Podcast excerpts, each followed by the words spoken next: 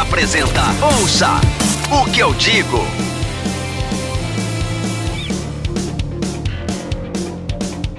Meninas e meninas, moças, rapazes, senhoras e senhores, está começando mais um Ouça o que eu digo. Eu sou o Ed.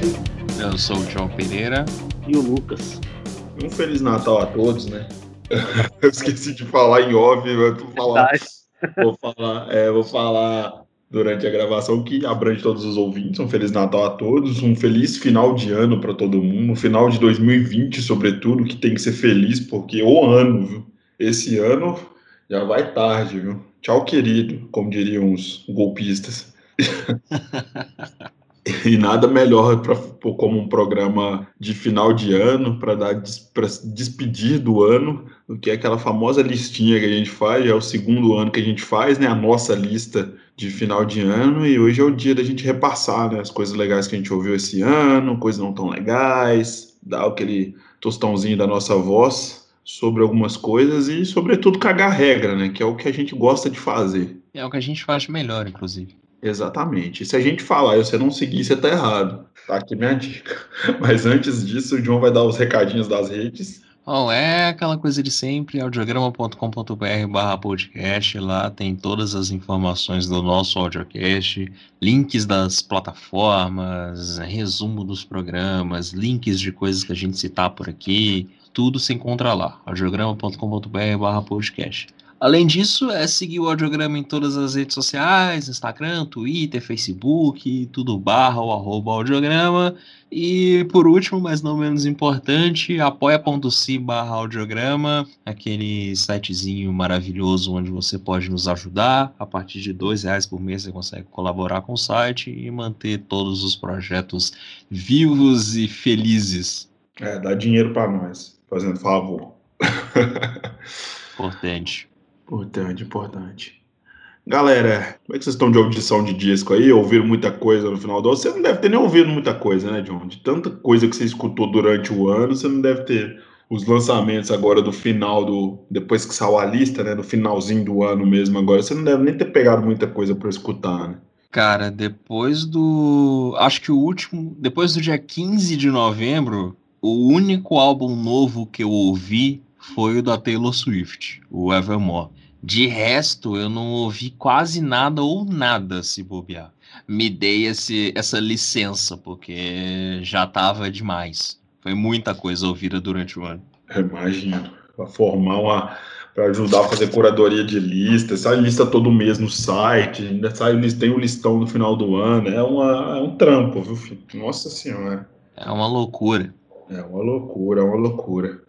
Bom, como a gente não tem uma, uma, um roteiro, esse programa nem é, não é tão roteirizado, assim, não tem uma linha reta para fazer. Oh, nunca foi, na verdade, né? É, nunca foi, mas esse, esse menos ainda, né? Porque é legal deixar fluir o negócio, mas a gente tem que começar por um ponto que eu acho legal falar sobre o top 10, justamente do listão, né? Do, do, do site. Então a gente fala um pouquinho, passa, né, pelos, pelos 10 discos, comenta rapidinho sobre o que, que a gente vai que a gente achou desse top 10 e depois a gente segue fazendo a nossa lista. O que, que vocês acham? Bora? Claro. Bora, fechado. Fechou então.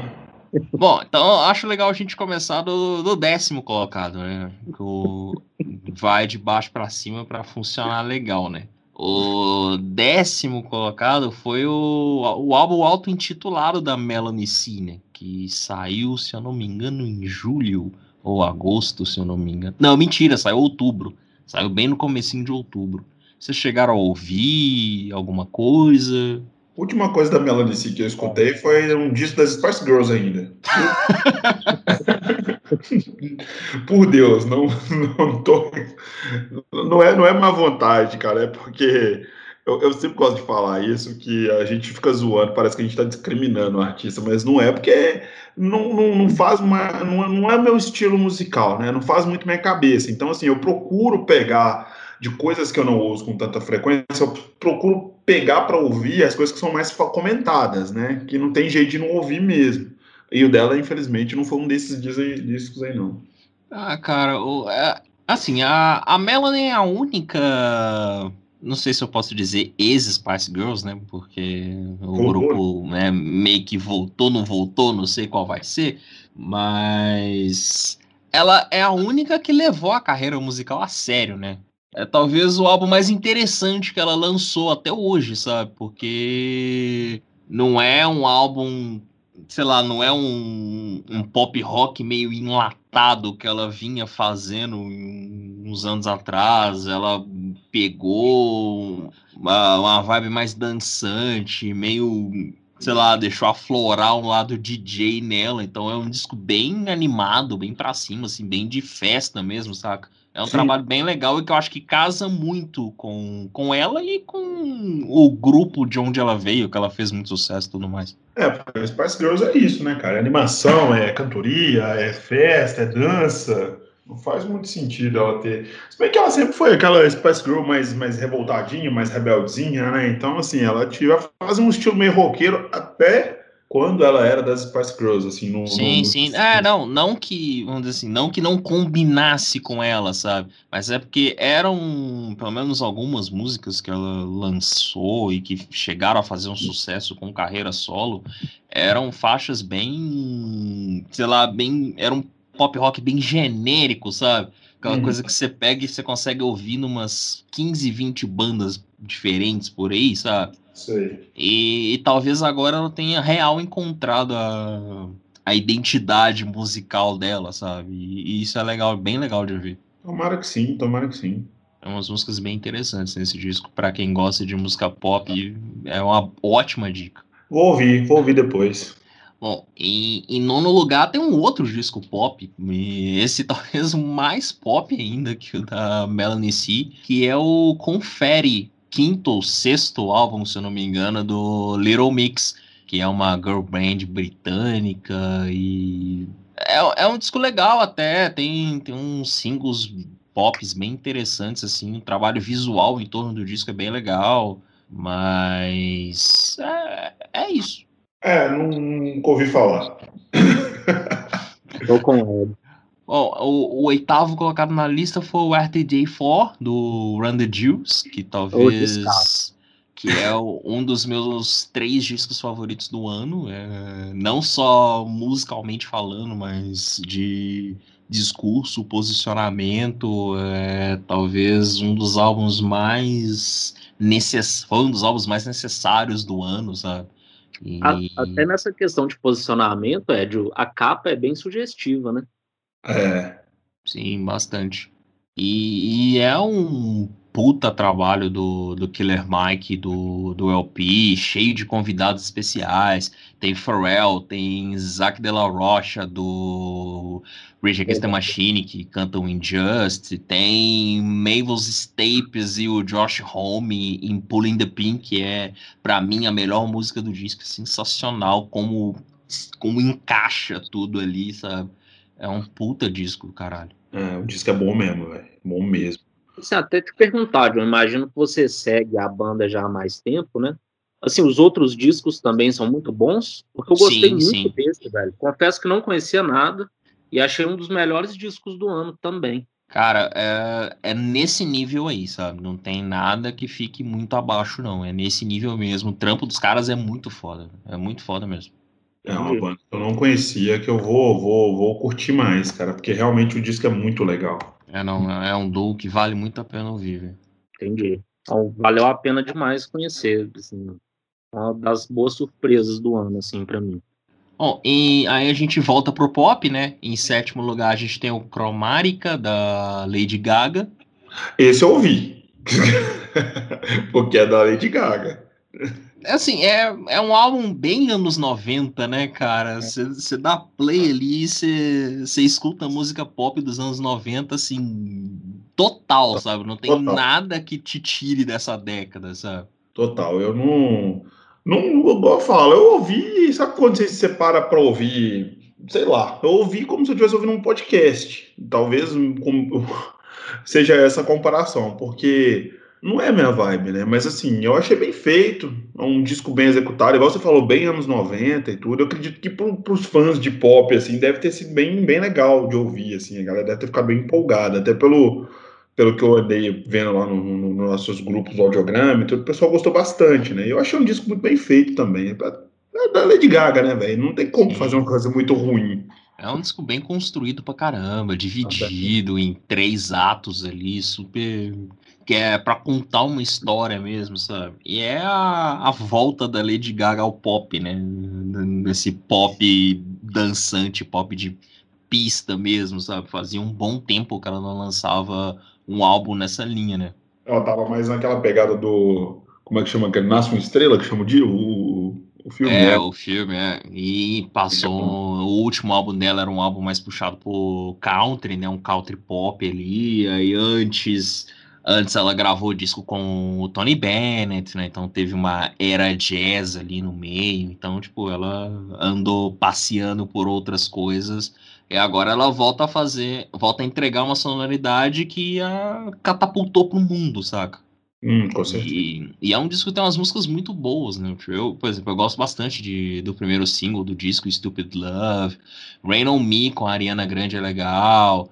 O Sour Candy com o Blackpink é uma música que fica na cabeça. Incrível como o Blackpink entra numas coisas e essas coisas ficam na cabeça. Justamente, justamente. Divide a música dele, delas com a Selena Gomes, né? Que é Sim. é bem legalzinha. Pois é. A única música que eu não gostei, e eu quero deixar isso registrado aqui, é Sign From Above, que é uma colaboração com o Elton John, o Arroz de Festa de 2020. Arroz e... Festa. Abre a geladeira e tá tocando um piano lá dentro. eu, eu, confesso que eu não gostei dessa música, eu achei essa música bem chata, para falar a verdade. Mas eu sou talvez a única pessoa do audiograma que não gostou dessa música. Inclusive, eu já fui linchado no, no grupo do audiograma por causa disso não é, não é uma música ruim, mas igual você falou, parece um pouco chata, né? Então dá uma pegada diferente, não sei. Não sei, não, não, caso, não casou os dois ali, velho. Não, não sei o que aconteceu. É, um negócio meio água e óleo mesmo. Não sei, o que aconteceu. Mas aí é, é só, só para deixar registrado mesmo, que eu sei que eu vou ser linchado de novo por estar tá falando isso publicamente, mas. Eu sei que você faz essas coisas para gerar hate, John. Eu tenho certeza. Ah, claro, não, com certeza. Inclusive, eu vou tirar esse trecho do podcast e vou postar por aí. Exatamente. Só para atrair hate. Exatamente, você faz isso para gerar hate. O próximo. Posso fazer um comentário antes de você apresentar o próximo disco? Eu tenho certeza, eu não sei de quem que é, eu não ouvi, mas eu tenho certeza pela capa que é um disco de pop. Ah, você duvida? tem cada capa, esteticamente, é uma capa de disco pop, velho. Não tem, não tem outra, mano. É isso. É o, o sexto disco da lista o, quer dizer, o disco que está em sexto lugar na lista é o disco da Kylie Minogue, que é disco music total, assim, do, do começo ao fim, sabe? É, é a, a, Kylie emulando a, sei lá, um, toda uma era, toda uma nostalgia ali, até mesmo elementos da carreira dela, né? Ela sempre teve esse pé na, na disco, então é, é um disco que traduz muito ali da carreira dela. E para mim é o melhor disco pop do ano, assim, disparado, sabe? Ah, fiquei curioso, João. Não Nossa. escutei esse. Disco muito bem produzido, é bem disco music mesmo, bem dançante. Nossa, sensacional o disco. E é um negócio que eu não esperava ouvir da Kylie Minogue, principalmente pegando os trabalhos mais recentes dela, que eram discos bem irregulares, assim. Kylie Minogue, que é só tem, australiana. Tem uma, carreira, tem uma carreira consolidada, cantou, tá, Sim, de alguma pô, girl Kylie, Kylie, Kylie Minogue é uma das grandes cantoras pop. Ela, ela é uma cantora grande, mas ela não é uma cantora tão lembrada assim. Mas, pô, a Kylie Minogue já tá, tá fazendo música aí há bom tempo. É, vou ouvir também, porque não, não cheguei a passar nem perto também. Kylie Minogue, você com certeza, se você ainda não ouviu, quer dizer, se você acha que você não ouviu a Kylie Minogue na sua vida, eu tô tentando buscar o nome do single aqui que encheu o saco no começo dos anos 2000. Can't Get You Out of My Head. Essa música tocou, mas tocou tanto ali em 2001, 2002. Com certeza eu devo, devo conhecer. Qual é o nome da música? Todo mundo já deve ter ouvido. Can't Get You Out of My Head. Get You Off My Head. Eu acho que eu acho que eu sei qual que é a música. É, é, é, é essa aí mesmo que você tá cantarolando. Que foi, foi primeiro lugar em todos os lugares do mundo, assim. Aqui pariu, não, inclusive no, no, nas rádio pop de Belo Horizonte na época, Jesus. Vocês... Não, Trocava de rádio, você podia trocar de rádio que tava tocando a mesma música na, na mesmo horário, praticamente. Assim. Tocou demais. E, ah, e assim, e não, não que o single, né, fala, não, e a Kylie não é One Hit Wonder, só pra deixar claro, é só porque essa música ficou muito marcada, porque essa música tocou demais, sabe? E é. foi meu primeiro contato com a Kylie Minogue, né? Mas ela, ela é uma grande cantora, eu gosto bastante dela. Interessante, interessante quinto lugar, nós temos o Sawayama, da Rina Sawayama, que é, é, o primeiro álbum dela e é uma mistureba sensacional, assim, sabe? De pop, R&B, é, new metal. Então, tipo, é um, é um negócio ali, sabe? Pop, R&B, new metal é um negócio meio misturado demais mesmo. É mesmo quando você comer feijoada com lasanha, sacou? É, é um negócio meio louco ali, é... sabe? Quando você para pra, pra entender um pouco o disco, você fica, pô, como é que funciona isso aqui e tal? Mas é um disco muito legal e muito bem produzido, saca? É real aquele disco que não te dá a menor prévia do que vem à frente, sabe? Você tá ouvindo uma música aqui, você não, você não faz ideia de para onde o disco vai, sabe? Adoro isso, adoro isso, eu tenho que ouvir. Eu adoro é. É muito bom, muito bom, muito bom esse disco. E todo, todo o trabalho visual do disco também é legal, os clipes que ela entregou ao longo do ano. Nossa, a Rina é um, um nome para se prestar atenção na, na música bem pop. Nova ela, pelo jeito, né? pela, pelo, pela cara dela, que ela parece uma mina bem nova, né? Sim, talentosa. sim, é, ela é nova, ela é nova. Ousada, talentosa. Sim, pra caramba. Então é, é um negócio que vale muito a pena parar pra ouvir. É um disco que vale muito a pena. Para isso, para isso. E em quarto. Pasmem, outro disco de pop. É o ano do pop, é o ano do pop. É o ano do pop. E é um pop, esse eu ouvi também, assim, superficialmente, mas eu ouvi. Ouvi depois que eu vi aquela session dela do, pro, aquela live, sabe? Do Tiny Desk. Exatamente. Eu, vou, eu fui ouvir o disco. Cara, o... então, em quarto lugar nós ficamos com o Future Nostalgia da Dua Lipa, né? É o segundo álbum dela de estúdio, é o álbum da consagração, né? Porque ela surgiu como uma cantora meio indie pop ali, fazendo umas músicas, não, não sei se cabe o termo genéricas, porque a voz dela já se destacava bastante na, na, na época, ou quando saiu o primeiro álbum. New Rules tocou insanamente ao. Essa música é aquela que ficou conhecida no mainstream aqui no Brasil por causa da Manu Gavassi no BBB? não, não, é, essa é, como é que fala? Essa é Don't Star Now, que, é, que tá no, nesse segundo disco. New ah, Rules tá. é o single do primeiro disco. Ah, Essa tem Starnal, que até tem um baixão legal, não é, John? Sim, o disco inteiro tem, um, é. tem umas linhas de baixo muito boas, sabe? É... ela canta muito bem, né, John? Ela tem uma voz muito bonita, né, cara?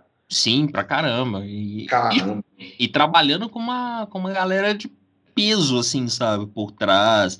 É, essa, esse período de gravação do Future Nostalgia teve Nile Rodgers em estúdio, sabe? Trocando ideia do que fazer e tal. Ainda que ele não participe do disco, mas ele colaborou ali meio indiretamente com, com o álbum. Até você vê que tem um pouco da assinatura dele de guitarra, de jeito de tocar guitarra. Lembra muito os trabalhos solo, ou trabalhos que ele fez com o Pharrell, com Daft Punk e tal. Você consegue ver um pouco disso nas músicas. E é um, é um pop oitentista ali, né? Muito foda de, de se lembrar, sei lá, de. Como é que era o nome da. Daquela cantora de. Que inclusive cantava uma música chamada Physical, que inspirou a música, um dos singles do disco. Eu esqueci o nome da cantora. Eu esqueci o nome. Enfim, não, não vou lembrar agora. Mas, sabe, é um disco. Como é que chama assim a música da cantora? Physical. Mas é, é um disco bem anos 80 mesmo, sabe? É, em os singles bem dançantes. A própria Don't Stop Now, que fez sucesso aqui no Brasil por causa da Manu Gavassi. Good and Bad, Love Again, Levitating. Então, tipo, tem umas músicas muito boas no disco. É, é um disco da, muito, muito, muito, muito, é Olivia Newton-John. Pô, obrigado, Olivia Newton-John. Como é, como é, que esquece o nome do Olivia Newton-John? Mas enfim. É, é, que, é, a moça do, do, que fez a trilha sonora daquele filme do. Do, do Greasy, né? Greasy, justamente. Pois é, como que esquece, né? Mas, quem é jovem e não conhece. Mas bem que se você for jovem e não conhecer, você também não vai conhecer Greasy, então não adianta nada. não, não adianta. É, não adianta. Mas vale, vale muito a pena ouvir o disco ah, dela. O disco Prime, assiste. Você tá no Amazon Prime, assiste. Você é obrigado a assistir. Greasy vale a pena ver. Vale a pena ver. Sempre vale. Mas eu não, não, sei se vale a pena ver o John Travolta cantando, mas enfim, né? deixa pra lá. Vale, vale. O filme é todo forte. são, são, clássicos, né, meu cara? E às vezes, às vezes a gente tem que assistir. É. Só voltando aqui no, no álbum da Dua Lipa rapidinho, tem, tem alguns samples legais nesse disco, né? Tipo My Woman do Wall Ball tem Need It Tonight do In Excess, que aparece em Break My Heart. Então, assim, é, é um disco bem legal. Vale, vale muito a pena ouvir o trampo da Dua Lipa. De verdade, muito bem feito. E assistam, e assistam a session que ela gravou em forma de live, né? Pro. Você fala o nome de um melhor do que eu. Tiny Desk. Isso, Tiny Desk, justamente. Assim, ficou muito legal, muito legal mesmo. E na Deep Web você consegue achar também a. Como é que fala? A live paga que ela fez, que chama Estúdio 2054 uh, portuguesando o nome, vale muito a pena ver também, que tem várias músicas do, do álbum, algumas músicas da carreira dela, tem participação da Kylie Minogue, tem, tem o Elton John tocando piano, tem, tem de tudo um pouco lá. Sabe? Tem o Elton John tocando piano, sempre tem o Elton John tocando piano. Então vale, outra coisa também que vale a pena ver na Dua Lipa esse ano. Ela fez várias coisas legais esse ano, então vale a pena dar uma olhada.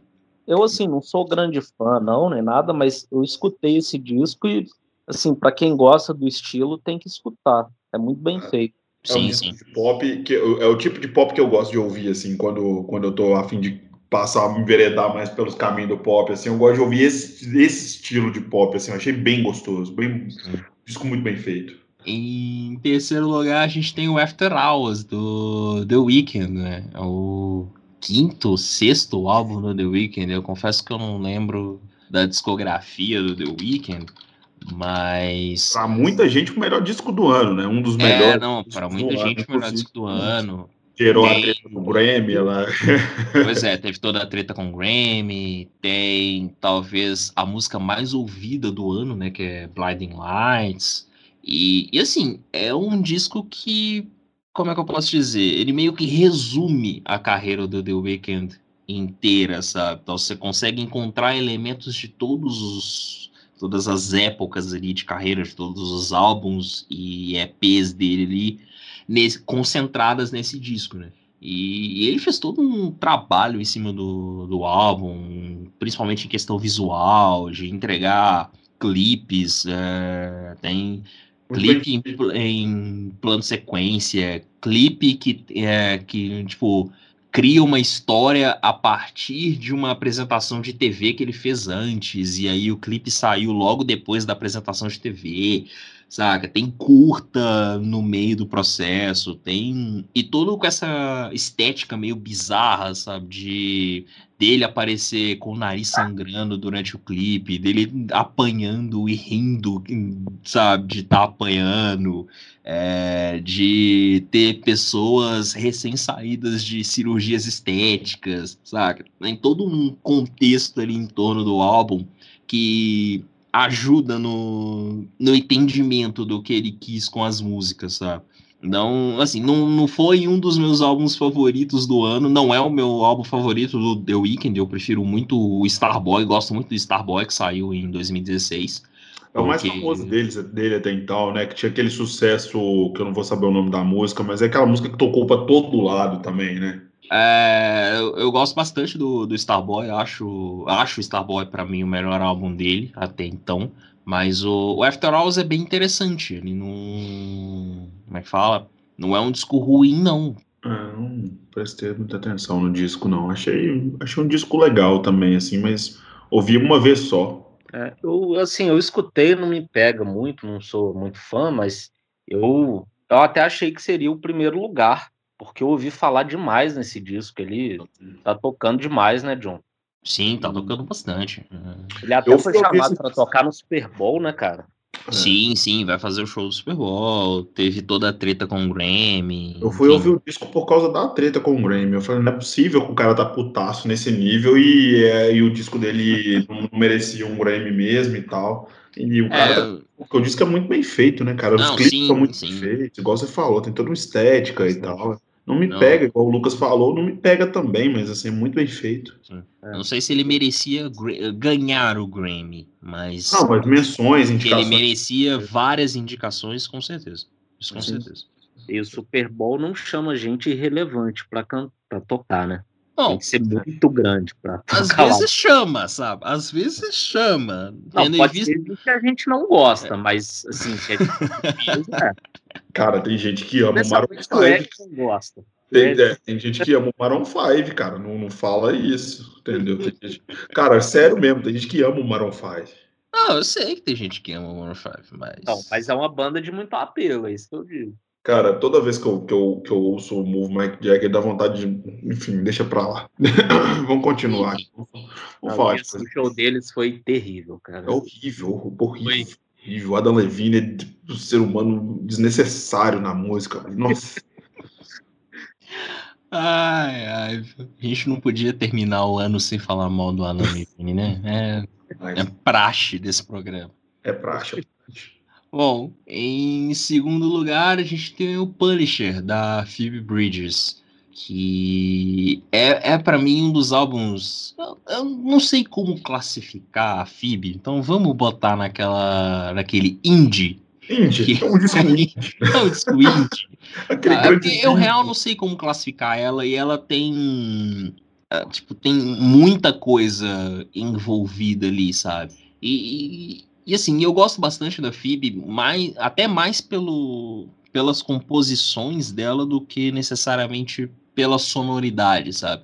Mas o, o Punisher é um, é um disco muito maduro, assim, sabe? Mostra muito da evolução musical dela, saca? Então, tipo, é, não que não fosse esperada essa evolução, ela vem numa, numa crescente musical já tem um tempo. O trabalho anterior dela, o Stranger in the Alps, já era um disco bem legal, bem legal mesmo.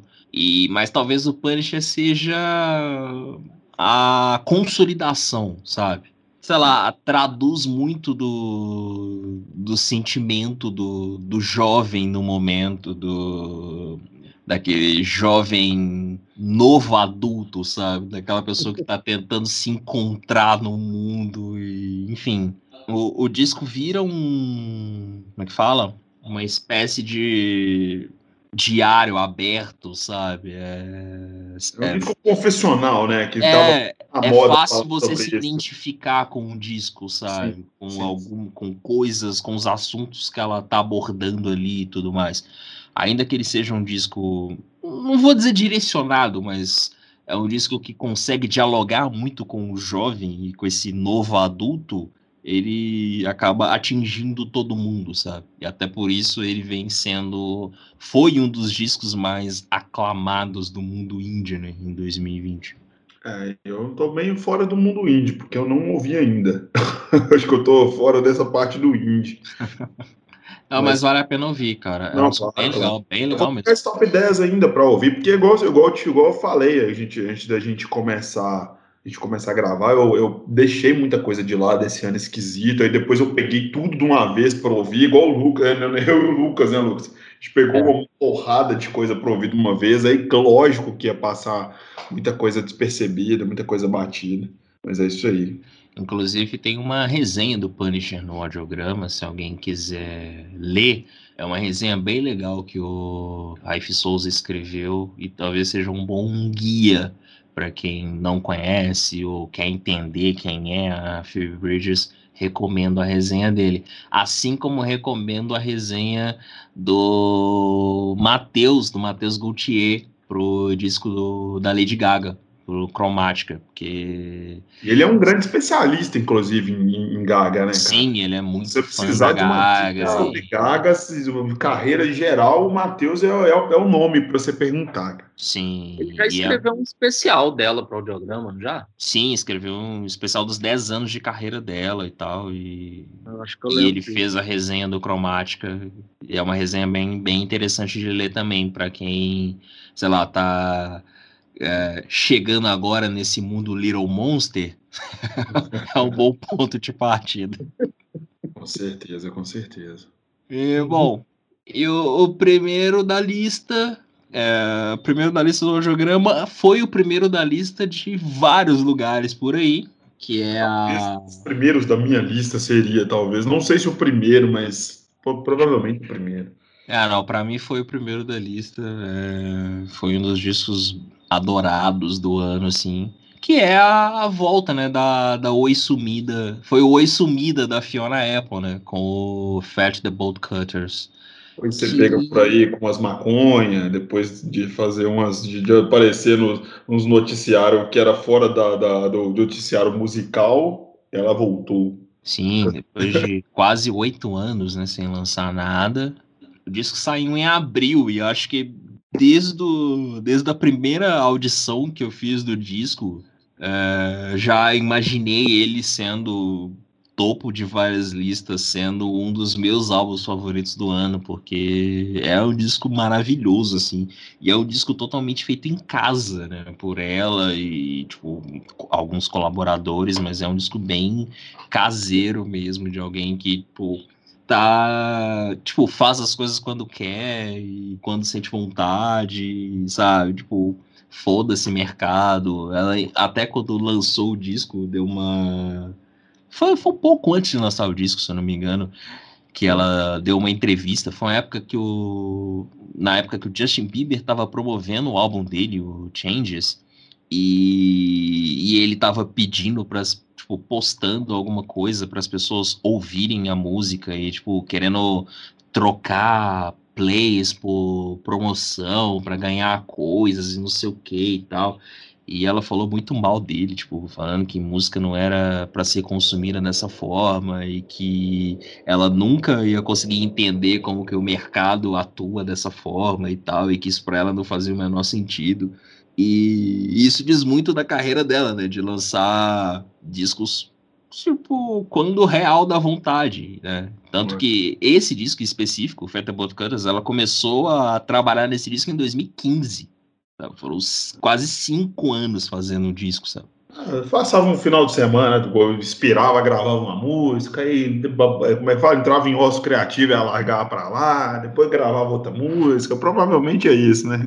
É, não, bem isso. E tipo, e, tá, e lançou, fez o disco, gravou bonitinho e tal. O disco tem 12, 13 músicas. Gravou o disco, lançou um clipe muito do porco pra Jamaica e sumiu de novo. Sabe? Tipo, tá, tacou foda-se. É essa pessoa. Cara, assim, é sempre legal contextualizar né, a artista. A Fiona Apple é uma artista que tem uma coisa muito confessional, né? Que gente, já que a gente tá falando sobre coisas confessionais, os álbuns dela são muito assim, né? Ela Sim, é uma pessoa muito sofrida, ela teve passou por vários abusos na vida, ela não teve uma vida fácil, então, assim, os discos dela tem muito de dessa catarse pessoal, né? De falar sobre a vida dela, enfim, são discos muito densos e tensos, assim, né? Esse não é diferente, eu acho um disco muito intenso, cara. Muito, muito, muito, muito, muito. É um disco que te pega pelo pescoço, assim.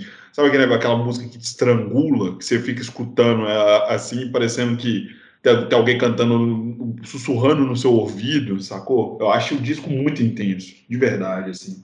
Sim, bastante, bastante. Você gostou, Lucas, do disco?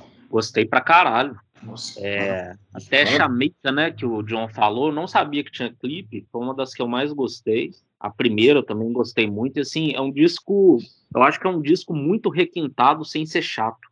Totalmente. Que não o é disco é fácil. tem um piano, o disco tem um piano, que é um negócio é. É, ação acústico. Exatamente. Ele tem um piano tão requintado, igual você falou, é um disco muito requintado.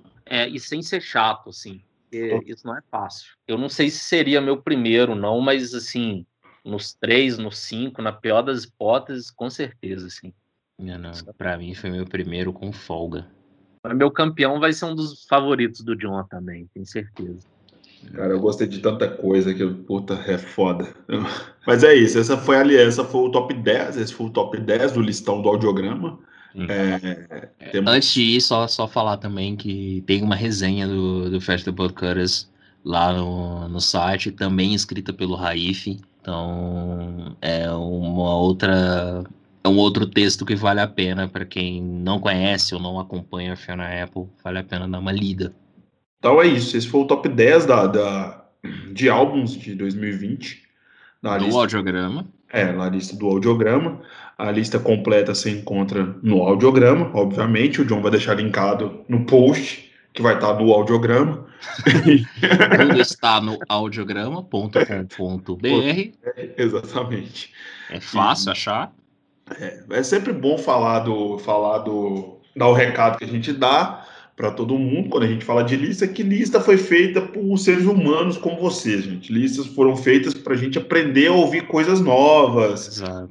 pegar as coisas que estão ali. Eu, por exemplo, não ouvi uma grande parte da lista, o Lucas também não. Enfim, a gente é... nem votou, né? também, então. é, pois é. Não tem contribuição nenhuma esse ano. Estou é. vendo o John falar de resenha, a gente também não escreveu nada. Não escreveu nada, a gente tá não desce danado. É, tá, tá difícil, mas é isso, galera. Pega as listas, quem tiver curiosidade, ouve coisa nova, tirem suas próprias conclusões, leiam umas resenhas como base também, mas ouçam e tirem suas próprias conclusões, que é sempre legal você formar sua audição como se for uma sua opinião, sacou? Você pega aquilo ali e escuta, se para o cara que escreveu a resenha é bom para você não é, você não é obrigado a gostar, enfim. É, mas é isso. Ouçam não novo. Compartilhe como argumento para falar, olha só, meu disco ganhou do seu. é, exatamente. É, não, não, né? não, transforma as coisas numa guerra também. E quais outras listas que tem lá também, John? Tem de clipes, não tem? São seis listas que a gente fez esse ano, né? Além da lista de melhores álbuns, tem a lista de melhores músicas, uhum. que a gente separou em três playlists. Uma playlist com as músicas mais, as 100 músicas mais tocadas do ano que se encaixam na linha editorial do site, e uma lista, e duas playlists com as músicas preferidas nacionais e internacionais.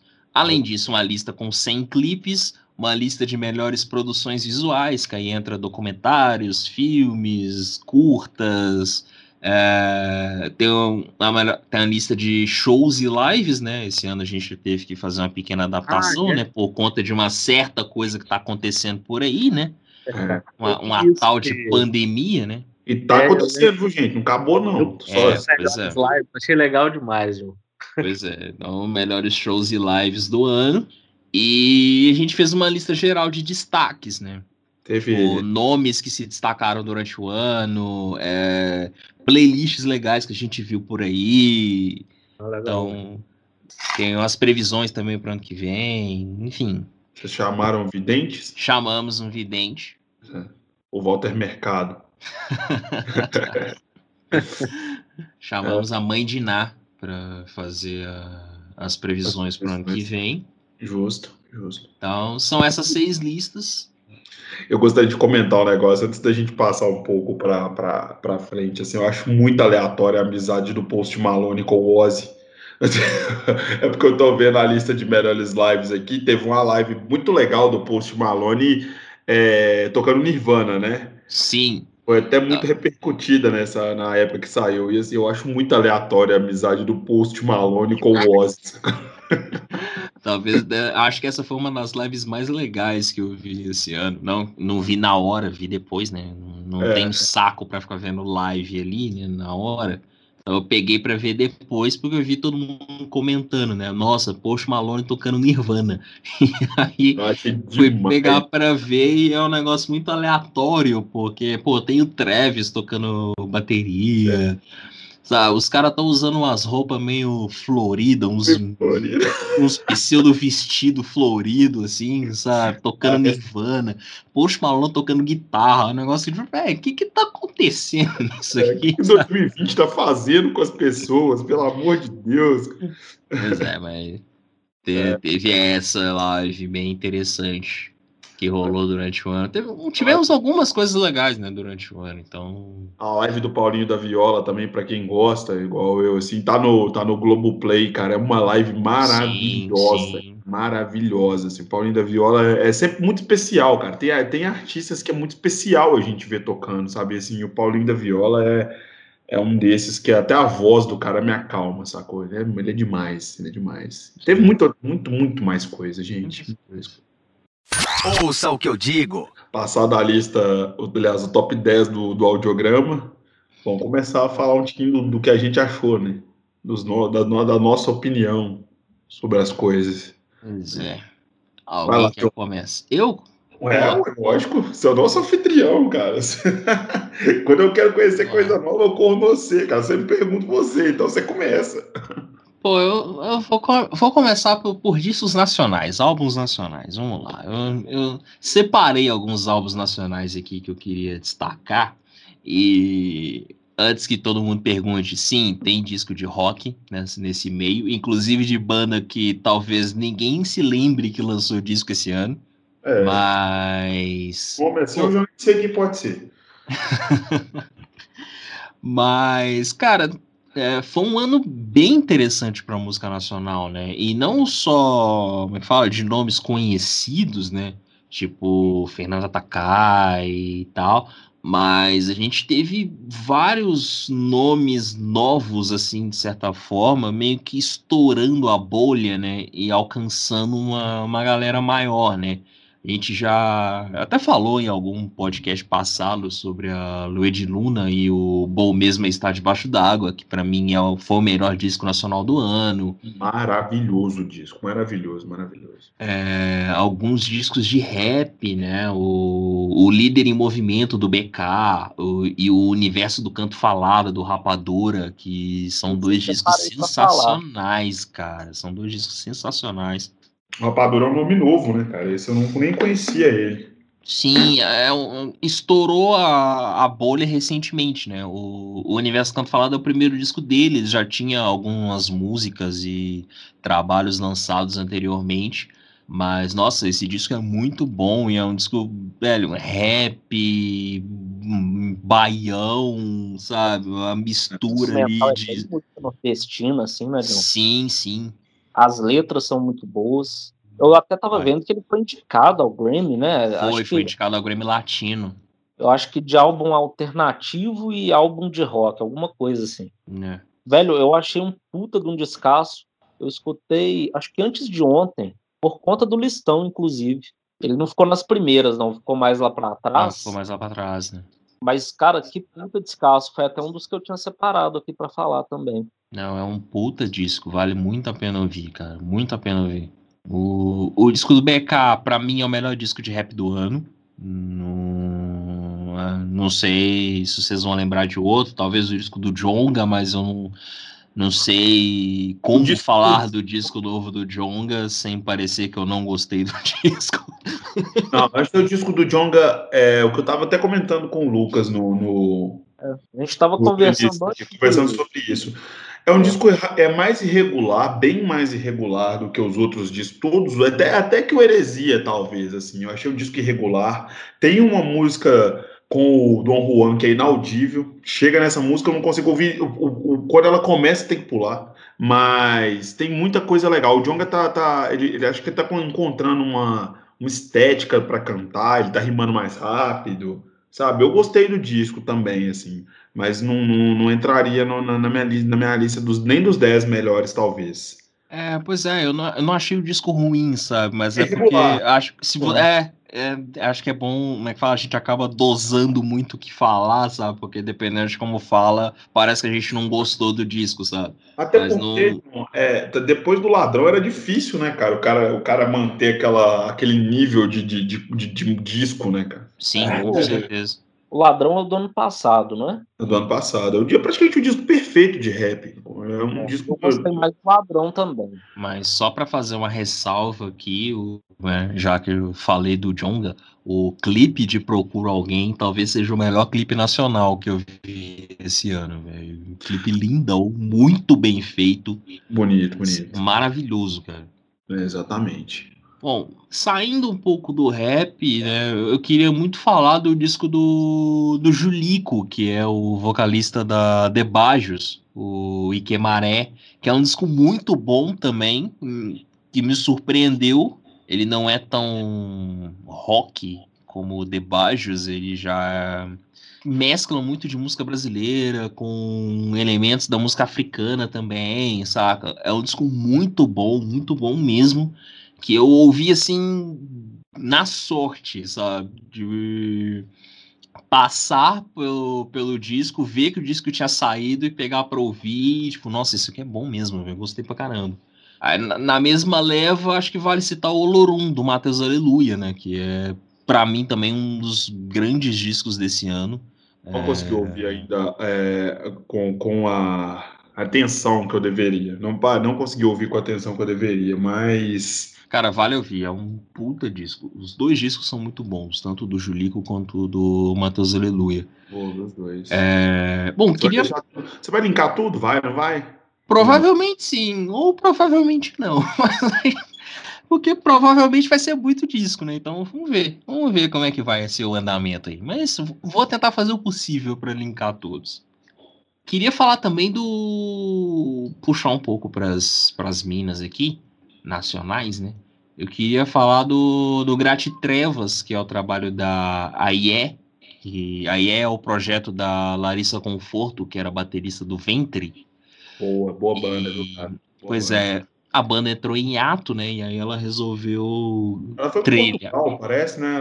É, ela mudou para Portugal e tal, e começou a produzir lá e entregou esse álbum que alguns chamam de EP, mas eu acabei vendo como um álbum, tem oito músicas e tal, é um disco muito bom, muito bom mesmo.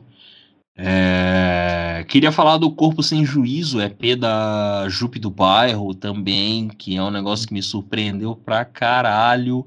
Bem Acho legal. Eu, eu, ouvi demais é, por a, é, é por a, ai, pelo amor de Daisy com participação da Daisy de Grona. Meu Deus, o tanto que eu ouvi essa música. Essa música ficou muito na cabeça, porque ela vai para um lado muito aleatório, porque é uma música rock, sabe? É. Com as guitarras muito pesadas, sabe?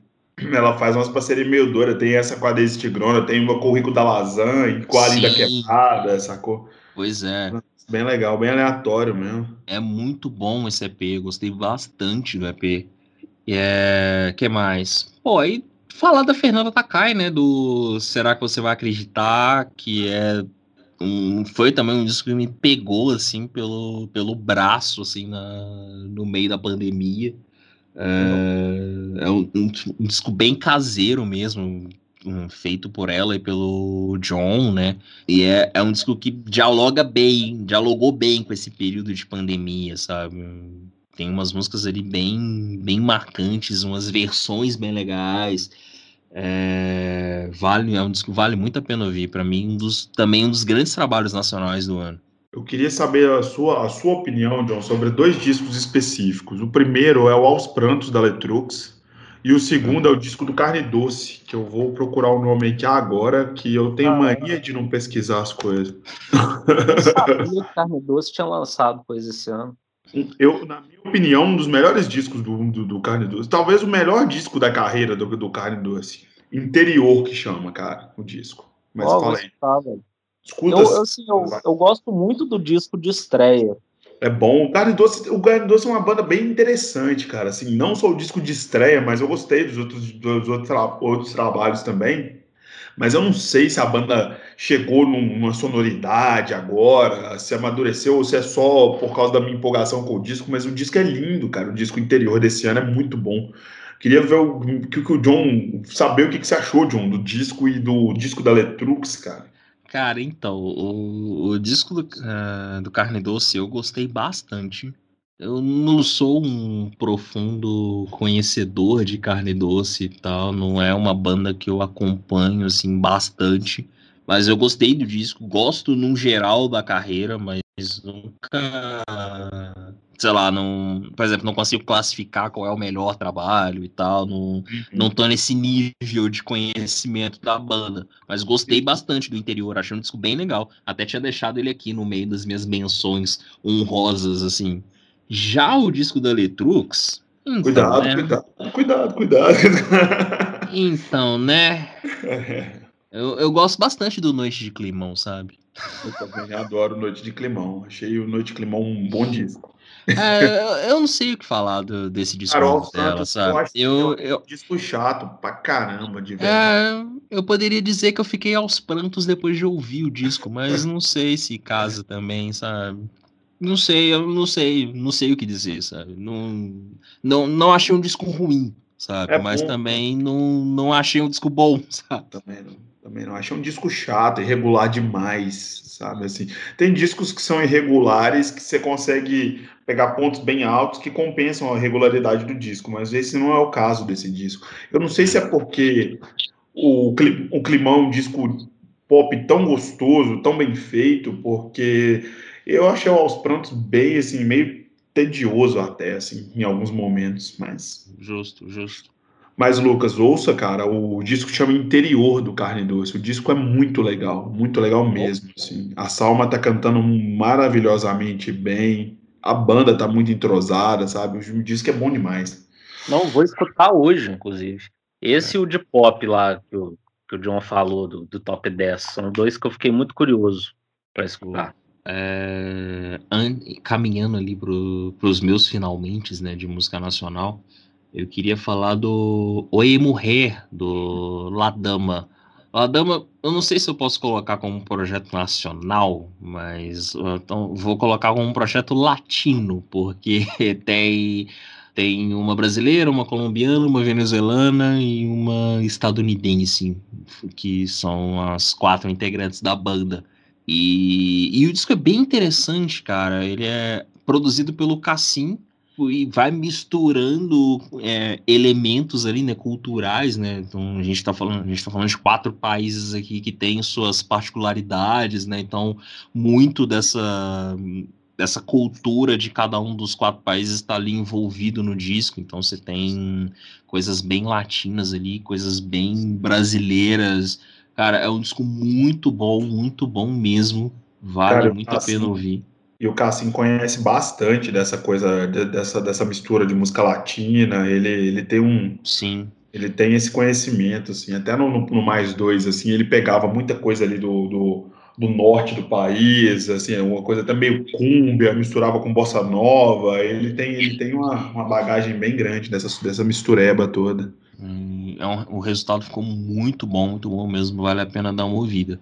O disco e... da Marmundi, você ouviu? Cara, passei batido, infelizmente. Também. Por isso eu, que eu, tô... eu, eu, gosto da Mamundi, velho. Gosto bastante dela, mas esse disco, ele, tipo, tá, eu ouvi, mas sabe quando não pega? Saquei. Eu, eu sei que tem muita gente do site que gostou, inclusive a Bárbara, que gravou com a gente o programa do Clash. Do Clash. Ela gostou bastante do disco da Mamundi. Então, não, não acho que o disco tenha sido ruim, sabe? Ele só não, não funcionou para mim, sabe? Saquei, saquei. É o meu caso com o disco do D2, mas eu vou falar isso depois, mais pra frente. Ah, justo, é, tô na mesma também com o D2, tô na mesma. É, bom, e para fechar minha, o que eu coloquei aqui de destaque do ano, eu queria falar de dois discos de rock. O primeiro é o Home Ghosts da Sound Bullet, uma banda carioca, que é uma banda indie, se você for parar para pensar.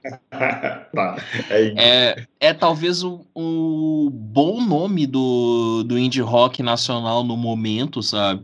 É, eu gostei bastante do disco, o disco tem uma vibe muito interessante, vale muito a pena parar para ouvir. E o, e o segundo, que é talvez a grande surpresa, que eu não imaginava colocar, citar esse disco em um programa de bons álbuns do ano, é o Quadra, trabalho do Sepultura. Ah, não ouvi, cara, ainda. Ficou é. Eu escutei uma mas o disco ficou foda mesmo. Pois é. É um disco que saiu em fevereiro, se eu não me engano. Faz tanto tempo. E, é. Não tinha Mas, nem pandemia ainda. É, não tinha nada acontecendo ainda. A gente ainda tava planejando o carnaval, a Sepultura tava lançando disco, sabe? Mas, cara, é, talvez seja o melhor disco dessa atual formação, sabe?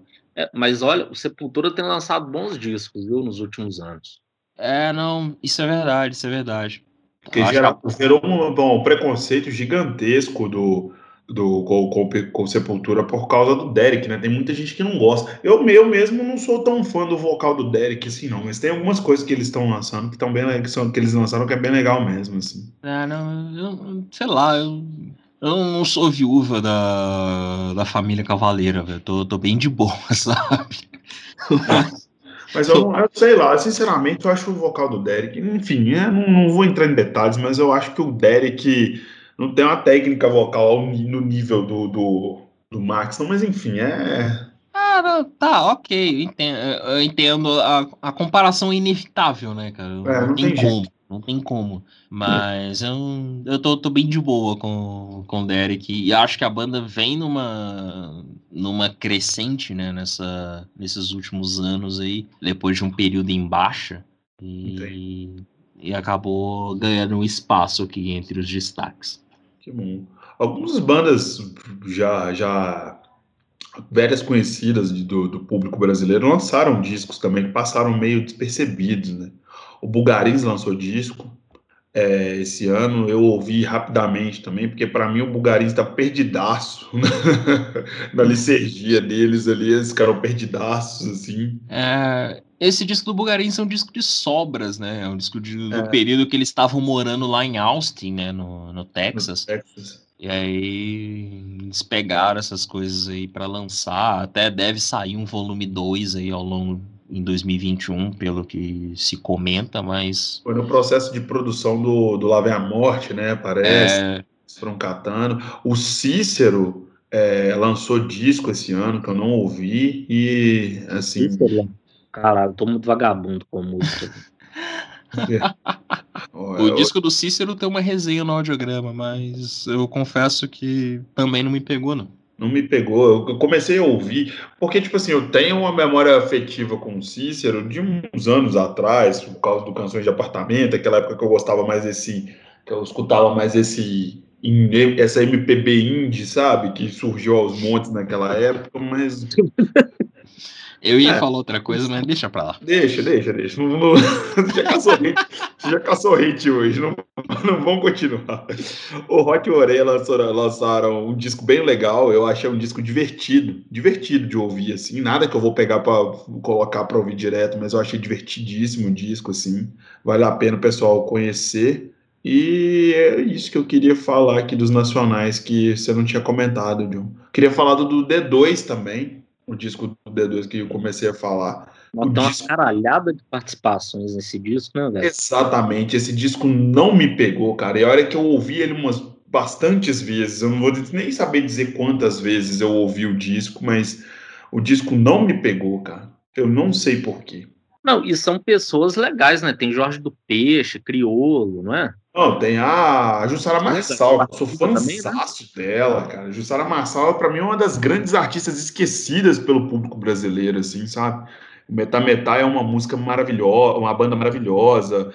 É, enfim, tem desde de, do, do Jorge do Peixe, a Jussara Marçal, tem o, o próprio Jonga, o Saim, que é filho dele, tem uma caralhada de gente. Tem o Criolo fazendo, é, narrando a história do tambor, né, que é contada no, no, documentário que ele lançou no, no, no, coisa, é contada pelo Luiz Antônio Simas, que é um historiador famosíssimo aqui do Brasil, cara que, que estuda a cultura da diáspora assim, há anos. Então é um disco bem rico de, de, de, de referência, mas na hora que põe para ouvir ali, não sei. O que, vocês, o que, que vocês acharam? Me conta aí.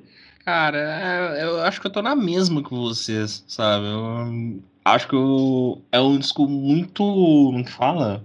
É, é uma ideia legal é o, tipo, o contexto de ah, vou reunir aqui várias pessoas e ter muitos nomes grandes envolvidos ali em torno do disco, mas eu não sei, parece se me fala, parece que um conjunto de singles soltos, sabe? Justamente. justamente. Talvez as, talvez as músicas funcionassem muito mais, sei lá, se o D2 resolvesse lançar uma por mês, sabe? Perfeito, John, perfeito. Um disco não, não, não casa como disco, né, velho? É, sei lá, eu senti falta de uma liga ali como álbum mesmo, sabe? Eu ainda sou desses velhos ainda que tipo, ai, nossa, o álbum tem que fazer sentido, né? Não pode ter as músicas soltas e tudo mais, sabe? Justamente, justamente. É. Assim, no, no, último disco dele, o último foi o Amar é para os Fortes, não foi? Sim. Isso, o anterior é. Ele já começou nessa onda de chamar muita gente, né? Já foi um disco que ele chamou, mas nesse eu achei que que abusou, assim. Sim. Acho que todas as músicas, ou quase todas, têm participações. Quase todas. Acho que três músicas do disco, só que não tem participação de ninguém. Mas o, o Amar é para os Fortes ainda faz um sentido, né? Num todo. É. As músicas ainda dialogam ali, né? Umas com as outras. Pô, né? E foi um disco que eu gostei na época e tal. Esse já não me pegou muito também, não e o Amar é para os Fortes tem um single poder, potente, né? Tem um single poderoso que foi Febre do Rato, que chegou, chegou com o pé na porta. Eu lembro que essa música tocou muito. E esse disco novo nem, não teve nenhum single que tocou muito, nem nada. Foi um trabalho totalmente caseiro que ele fez mesmo. Assim, ele lançou documentários no YouTube e tal, mas não teve nada de, de muito potente assim no disco, não, sabe? É, não, estamos na mesma. Pra mim não funcionou. Cara, é... Lucas, você quer falar alguma coisa de, de, disco nacional ou você tá na mesma que eu? Eu também não tenho não. muito a acrescentar, não, cara. É eu... Os que eu tinha separado, o John falou. O do Rapadura foi o que eu mais gostei. Era o que eu, que eu mais pensei de falar. Teve o D2, Sepultura. Foi meio hum. nessa, nessa linha mesmo. É, acho que eu tava nessa. Eu falei da Letrux. Ah, o, o Silva lançou um disco no final do ano, mas é só isso mesmo que eu tenho para dizer. É isso, tem, acho que tem certeza que vai ficar alguma coisa para Tinha uma banda que eu queria comentar, cara. Uma banda que lançou um disco. Eu vou tentar lembrar aqui. Mas pode Mira, falar. Né? Se lembrar, a gente volta. É ah, o, lembrei. O último que eu quero falar. Lembrei, lembrei, lembrei. O Bullet Bane, cara. O Bullet Bane lançou ah, um disco. Ah, tá. Não, boa, boa. Bem, bem lembrado. É, e o disco é legal, não é ruim, não. Eu escutei umas duas vezes, assim, eu achei não, bem legal. Sim, sim, é um disco bom mesmo. Era esse que eu queria falar, porque ia ser muita injustiça se eu não tivesse falado. Ouça o que eu digo. Eu queria falar de um, já que a gente vai começar os, os internacionais, eu queria falar de uma, de uma de um disco que foi indicação sua, John, mas que me pegou pra caramba quando eu conheci, porque eu não conhecia a artista, eu não conhecia é, eu não conhecia o disco, não conhecia a artista e tal, e eu fiquei assim maravilhado quando eu escutei o disco, que foi o disco da já até sei. Você sabe quem que é, né? La, Laura Marlin, cara. Ah, não, então eu não sei quem que é, não, porque eu tava pensando na. Eu, ia, eu tava pensando na Liane Ravas. Essa aí eu vou deixar para depois, que essa aí eu fiquei apaixonado de verdade, mas esse disco da Laura Marlin me pegou de jeito, assim, sabe quando.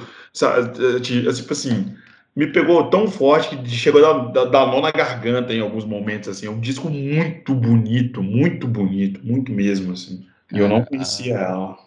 A, a Laura Marlin é uma das melhores cantoras tristes de todos os tempos. justamente. que coisa linda.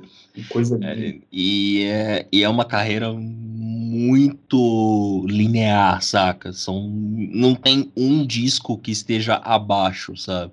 São, é, são sempre trabalhos muito bons, muito bons mesmo. E, e esse Song for a Daura é sensacional, assim. Tem algum conceito por trás do título? É uma, é, porque parece uma coisa bem confessional o disco, né? Uma coisa muito intensa, muito forte, assim, não sei. Confesso que eu não sei se tem alguma inspiração, assim, e tal, mas Cara, é, é bem isso que você falou, né? É um disco bem, bem pessoal mesmo. Né? É, um, é um trabalho que diz, talvez seja. Como é que fala? Talvez seja o disco mais pessoal da carreira dela, o disco que ela se abriu mais, sabe? Sim. Não, não sei se tem alguma, como é que fala? Alguma motivação real ou se é tudo real. Como é que fala? Se é tudo se parte tudo de um mundo ficcional, sabe? Entendi, entendi. Mas é um disco muito bonito. Sim, e é um. É fala? E é um disco que. Como é que eu posso dizer? Tudo que a gente tava reclamando do disco do D2 casa aqui, sabe? É, é, é um disco que funciona muito bem, sabe? As músicas dialogam muito entre si, saca? Ele funciona realmente como disco, né? Ele tem uma. Ele, ele, ele se, se completa num todo, assim. Muito bonito. Pois é. Tô com Só... você, eu também não conhecia. Fui na onda do John aí, de sugestões. E não me pegou de cara nas primeiras músicas. Eu lembro que começou a me pegar a partir de Strange Girl, que acho que é a terceira do disco, que foi a que eu mais gostei. Sim, sim, a terceira. Essa música é foda, mas porra, eu não conhecia nada. A discografia dela é muito grande, John. CS, cara, esse é o sétimo disco dela, cara. Isso, esse é o sétimo disco. Caralho. Não ouvi nenhum outro ainda, mas eu vou pegar a discografia dela pra ouvir com calma depois. Fiquei curioso também, velho. Ela é muito boa. Vale, vale muito a pena ouvir, cara. Enquanto vocês estavam falando, eu estava aqui acessando a Deep Web e o, o álbum ele é inspirado no, no Letter to Daughter, livro que a Maya Angelou lançou em 2009. E aí, basicamente, é ela escrevendo para uma criança imaginária, sabe? Tipo, dizendo, contando para ela coisas que que é difícil para ela de entender ou que não explicaram para ela na vida, sabe? Oh, sensacional. É, é, um trampo muito bom, muito bom mesmo. Nossa, eu, eu gosto bastante da Laura desde, desde sempre, assim. Acho que a, o meu primeiro contato com ela foi com o. Se eu não me engano, foi com o Once, Once, Was, a, Once Was an Eagle, de 2013, que é o quarto álbum dela. E de lá pra cá virou, tipo. Paixão a primeira Sim, é. Como é que fala? Audição obrigatória, sabe? Total. Ela é muito boa, muito boa. É, bom, é, tem muita coisa que a gente, né, que a gente vai falar que, que eu acho que todo mundo anotou. Então, assim, para a gente não, não perder o, o, falo, o fio da meada, como a gente está falando, você pode conduzir a lista, John. Aí depois o Lucas vai falando, eu vou falando assim, pontuando alguma coisa ou outra que você não falou e por aí vai. Pode ser? Tá, fechado. Vamos lá. Posso falar? Ah, vai, pode ir, Lucas. Ah, o disco para mim foi o disco do ano, o do Bob Dylan. Tá aí, boa. Boa. O velho tem a senha, né, bicho? Tá velho, tá velho e tem a senha, né, bicho? Quando tá. quer, trabalha, né? Ao contrário de um outro velho, eu vou deixar você já falar já, Lucas, mas eu tô, eu tô falando assim, tipo assim, quando o, o Bob Dylan quer, ele trabalha. Ao contrário do Willie Nelson, que trabalha todo ano. Inclusive tem ali, né? Inclusive lançou um disco esse ano que não é esse é ano, tão tá... bom assim, mas. É, foi só um disco comum, mas foi um disco que lançou esse ano também para não passar batido. É. Mas vou falar do Bob Dylan, Lucas.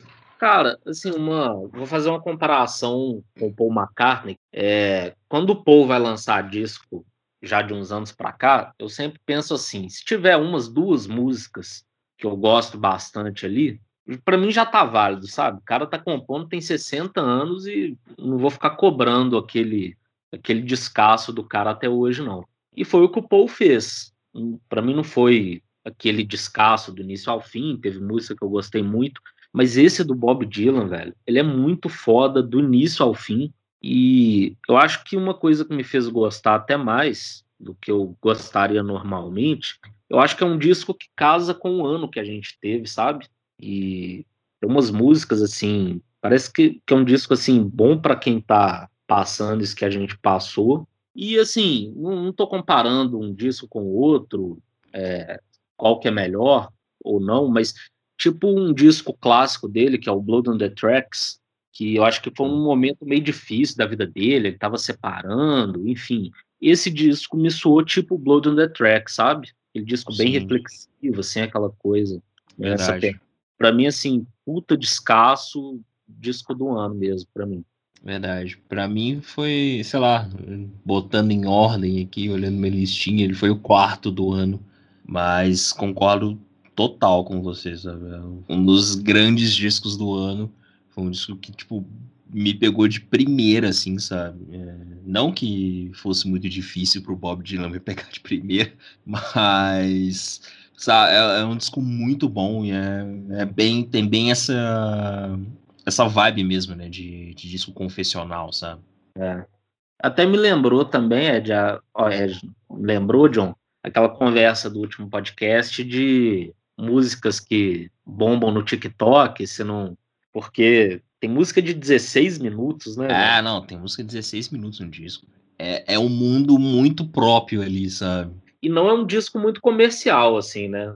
Não. É... Não vai ter uma like a Rolling Stone, ele não. Não, é não mesmo. Curte mesmo, não é pra fã de primeira viagem, não. Não mesmo. Não, não é um disco para começar a conhecer o Bob Dylan, sabe? É, já é um disco bem, bem específico, assim, né? Acho que muitos dos grandes álbuns do ano têm essa, esse ponto em comum, né? Eles dialogaram muito com o que a gente estava vivendo em 2020, ou sei lá, ou serviram de um como apoio, né, pro, pro ano e tudo mais. Sim, com certeza. Seguindo, já que o, já que o Lucas citou o Bob Dylan, eu vou manter aí a, a linha dos velhos e quero falar do Letter to You, do Bruce Springsteen. Bom também. Bom disco. Pra mim tá bem, bem longe de ser um dos melhores álbuns da carreira do, do Springsteen. Mas também é um disco bem necessário né, para esse ano. E é, e é legal ver pessoas como o Bruce Springsteen usando o seu como é fala, o seu alcance, a sua importância para abordar coisas mesmo, para dizer que o mundo tá uma bosta e que precisa mudar, sabe? Saquei. É, que é um negócio que você.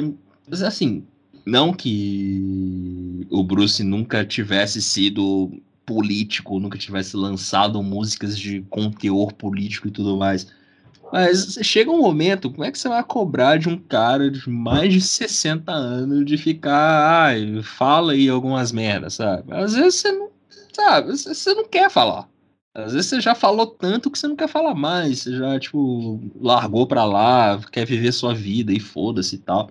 E sei lá, e depois do, do disco, né, que saiu no ano passado, que, é, que era um disco essencialmente solo, né, Nesse, no Letter to You ele volta a trabalhar com a E Street Band e tem talvez uma das minhas músicas favoritas do, do Springsteen, que é House of a Thousand Guitars. Que o tanto que essa música cresce, né, tipo, ela tem aquele esse clima meio apoteótico, né, de, de show, de estádio, sabe?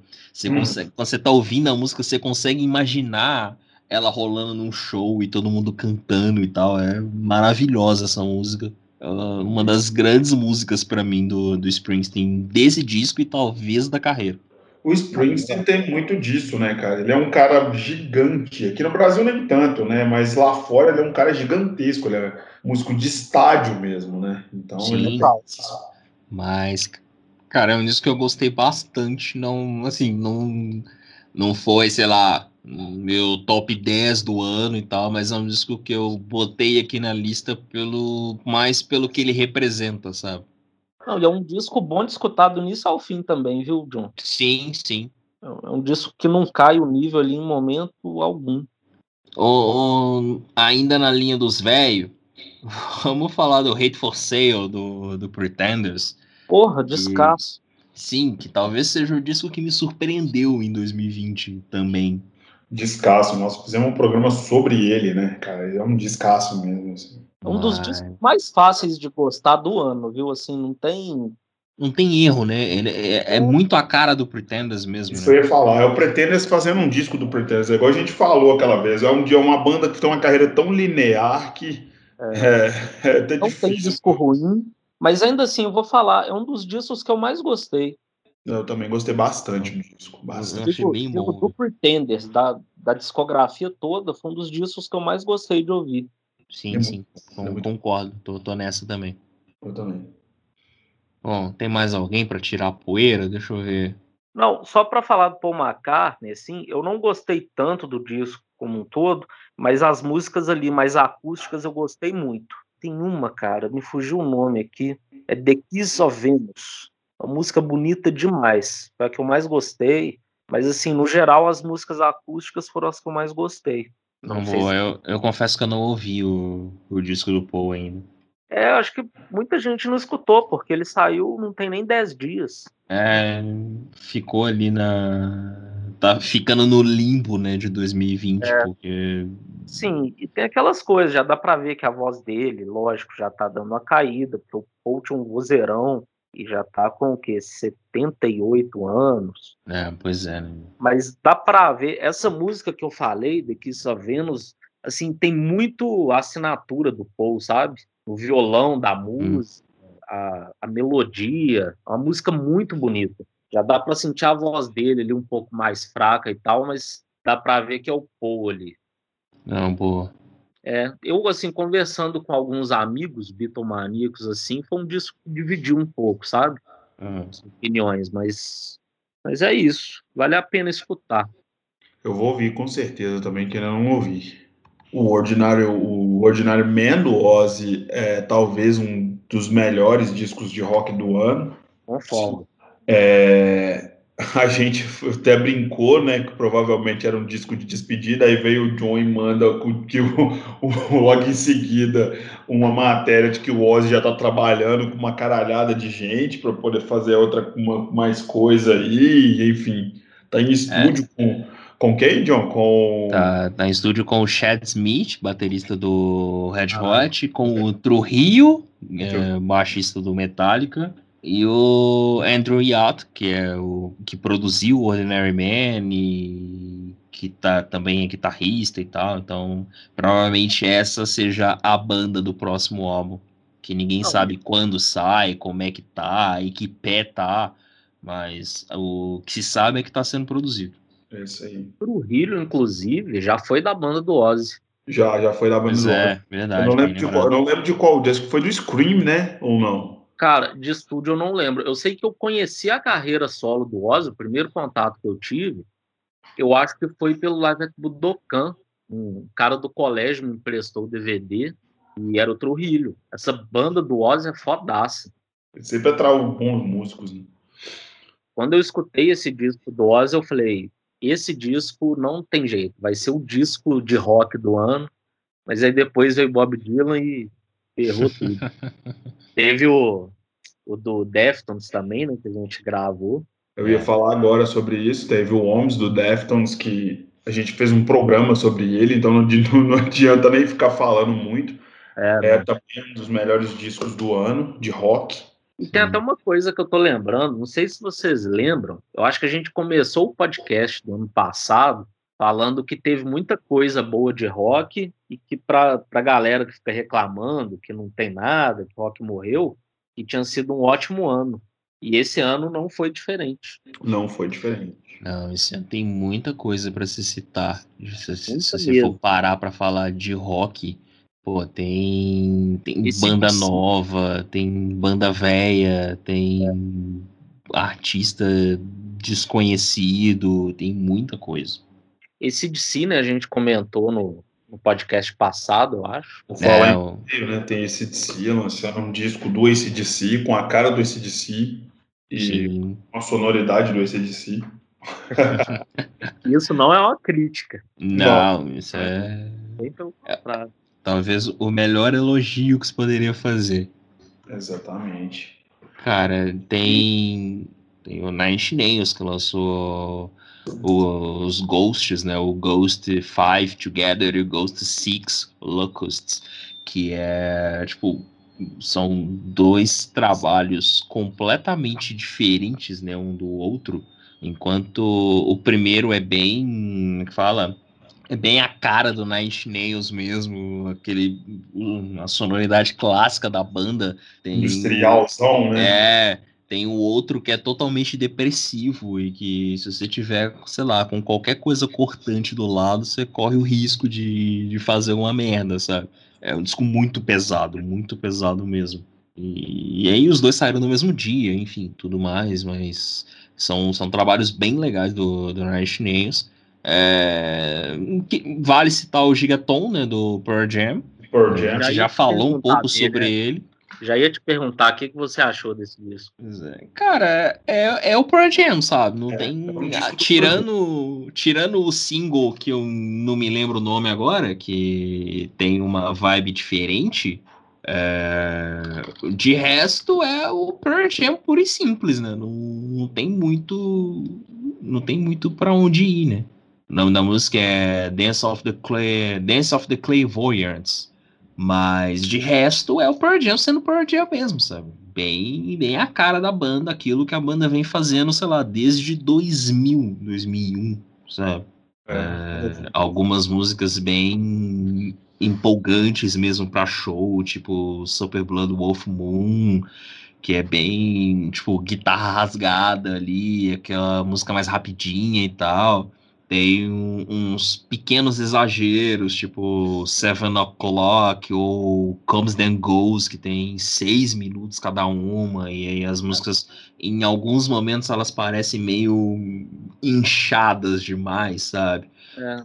Seven O'Clock, olha que foi uma das que eu mais gostei. Não, mas eu, eu gostei bastante da música. É, é. Não sei, é porque às vezes, sei lá, parece que a música fica, sei lá, grande demais, sabe? É. Cara, sabe que, assim, eu, eu e Ed, a gente estava conversando um pouco antes hoje, né? Hum. É, esse disco, para mim, eu nem sei muito o que falar, mas, assim, eu não achei ruim, mas também não me dá vontade nenhuma de escutar de novo, sabe? Ah, sim, acho que é um disco muito de fã, é muito pra fã mesmo, sabe? É, acho que, na verdade, acho que a carreira do Pearl Jam já tá nessa faz um tempo, né? Faz, é, não, faz já não assusta tempo. mais ninguém, né? Já não assusta mais é, ninguém, já não chama mais atenção. Muito, faz muito tempo que a banda não rompe essa bolha de novo, sabe? De fãs. Sabe? Acho que o, o, último grande, apesar de Sirens, que tava no Lightning Bolt, que saiu em 2013, 2012, sei lá, ter tocado bastante, ter sido, sei lá, o último grande single de sucesso da banda, de resto, você vai olhar, velho, qual foi a última música do Pearl Jam que tocou pra caralho, sabe? Que rompeu mesmo as coisas. I Am I. É, então, I Am I, em 2002. A gente tá falando de quase 20 anos. É, é muito. I Am I é de 2002. Tá no React Tô velho mesmo. Vamos... Parece que foi ontem. É. São 18 anos de um último single, sabe? Quer dizer, de, sei lá, de uma música que foi muito lembrada, sabe? Então, sei lá, de lá pra cá o Pearl Jam vinha fazendo aquilo que os fãs gostam, sabe? É uma banda que meio que não que não vamos assim, não que seja ruim, sabe? Eu, eu como gosto da banda, eu não, não critico, hum. mas mas, mas fala, é Matheus, então. É, mas tipo, é a, a, banda tá fazendo aquilo que os fãs gostam, sabe? Não é uma banda que tá procurando inventar, buscar coisa nova e tal. Tanto que todo mundo assustou quando saiu o primeiro single do Gigaton, porque, porra, que que é isso que esses caras estão fazendo, sabe? Era, parecia que a banda tava saindo totalmente da zona de conforto. Mas aí veio o disco e você percebeu que nada disso aconteceu, sabe? Exatamente. É, falando de bandas consagradas e que estão com a carreira mais ou menos estabilizada naquilo ali, tivemos o disco do Killers, que é um disco do Killers. É, eu, eu, nem tinha botado o disco do Killers nas minhas seleções aqui, apesar de eu ter achado um disco bom, porque é, é aquilo, sabe? É um disco bom dentro daquilo que o Killers consegue entregar em 2020, sabe? Não é mais a banda do primeiro e do segundo álbum, tá muito aquém disso, inclusive. Mas talvez esse disco seja o mais coerente de todos que a banda lançou desde então, sabe? Justo, justo. É, eu confesso que nem escutei, nunca fui fã do Killers. Fala em fã do Killers, eu nunca fui, não escutei. Quem saiu da toca depois de muitos anos foi a Alanis Morissette, né, cara? Ó, oh, nem falo. Sim, a Alanis saiu da toca. A Alanis largou os meninos em casa, que ela vir, tinha virado uma grande dona de casa. Não, pelo contrário, pra... botou os meninos para trabalhar. para trabalhar e lançou um disco também que eu achei um disco super honesto. Eu também. Já tinha mais de 10 anos que ela não lançava nada? O último disco dela é de 2012, o Havoc and Bright Lights. Não fez tanto barulho assim, né? Na época e tal. Não, não. Foi, tá, foi o disco que me fez ver a Alanis ao vivo, né? mas não é um, não é um disco muito, sei lá, marcante, não, sabe? Não tem nenhuma música dele, assim, que eu consiga te falar agora, tipo, nossa, essa música é boa, sabe? Faz, deve, deve, deve fazer uns oito anos que eu escuto esse disco, inclusive. é. Eu achei esse disco bem o que o Ed falou, bem honesto. Eu até assim, quando comecei a escutar, estava até curtindo mais. Confesso que escutar todo não, assim, foi um certo sacrifício. Mas eu achei, não, mas assim, vou falar, eu achei bem legal assim, até o fato dela ter voltado, sabe? Também achei. Ela é uma artista tão necessária, né, cara? Dos anos 90, 2000, ela, ela foi um, ou sei lá, o Jagged Little Pill talvez seja o disco favorito de, de, uma, de uma grande parte de pessoas da nossa geração, assim, porque é um disco que é ovacionado por muita gente até hoje. Acho importante ela estar tá na ativa de novo. Não, Teve música, foi novela, acho que Laço de Família. É do... ah, esse disco deve ter tido muita coisa que tocou ah, em novela é. e a gente não sabe. Você lembra, John? Head Over Feet, eu acho que tocou em Laço de Família. Sim, sim, verdade, verdade. Fez trilha sonora de Diabo Veste Prada, teve uma moto, teve um, um, monte de coisa, assim. É. É, teve Mas gente o... morta lançando disco esse ano. Ah, velho, uma pessoa que lançou um disco que assim me surpreendeu também, tanto que eu achei bom, a Nora Jones. Sim, sim, bem lembrado. Nora Jones lançou um disco muito bom esse ano. Não ouvi, não ouvi. É Pick Me Up, alguma coisa, sei lá, o nome Pick é grande. Me Up the Floor. Isso. E tem uma música que para mim é uma das melhores músicas do ano, acho que é a Live o nome dela, ou I'm Alive. Essa música é muito boa. É I'm Alive e que tem, me fala, foi composta pela Nora com o Jeff Tweedy do Wilco e ele produziu a música. O Wilco, que é uma banda legal pra caramba, só que aqui no Brasil ela é muito underrated, assim. Não, o Wilco é uma puta banda do caralho. exatamente, John, exatamente. Teve gente morta lançando disco. Chris Cornell lançou um disco, se é que assim a gente pode dizer que lançaram um disco do Chris Cornell esse final de ano. É, um, é um disco de covers.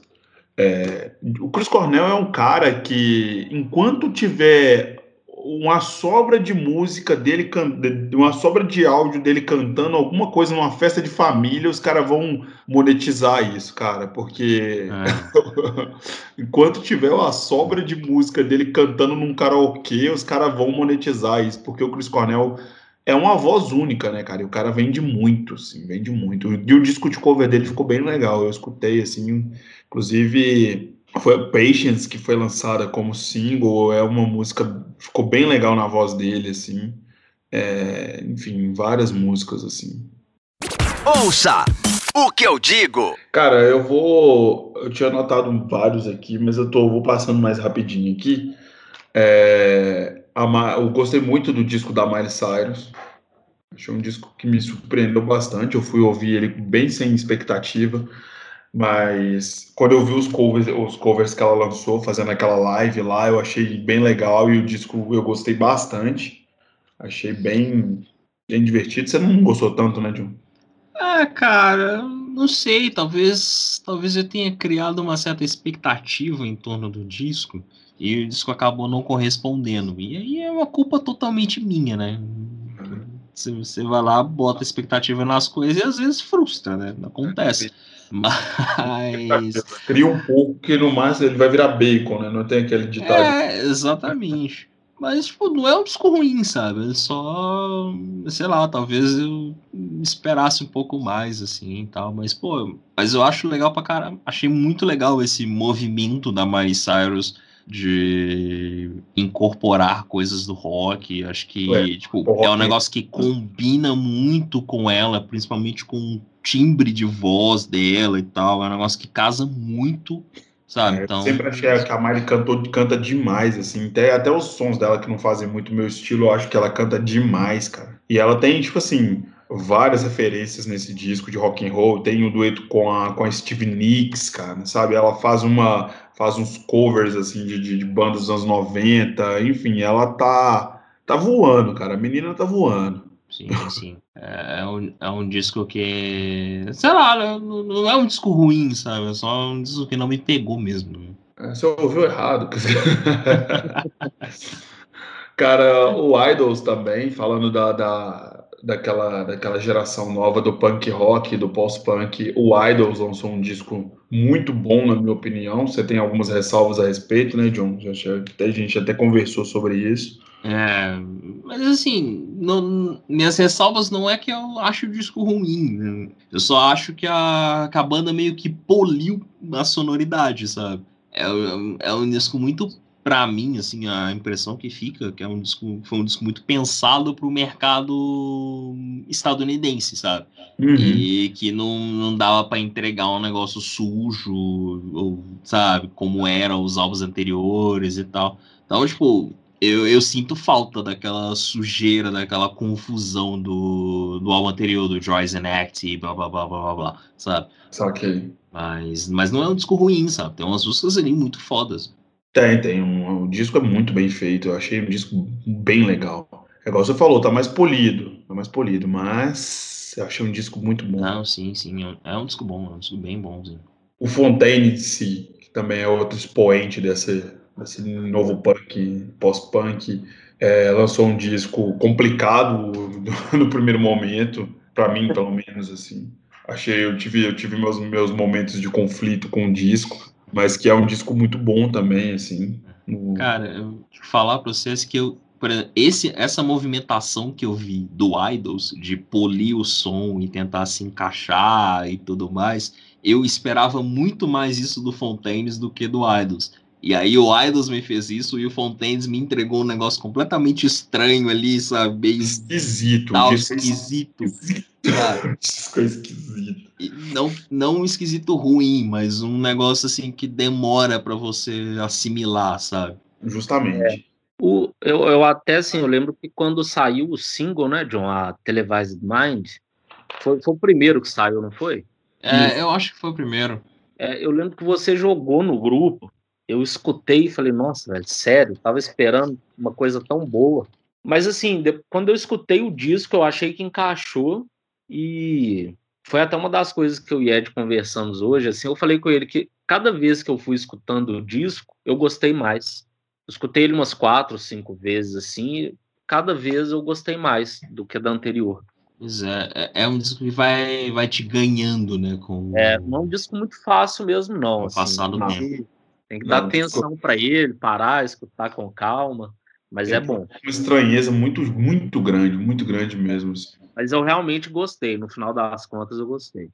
É, não, eu, eu gostei também. Não, não tenho nada a reclamar, não, sabe? Só, só precisei ouvir mais vezes para tentar entender o que os caras estavam querendo, onde eles estavam querendo chegar.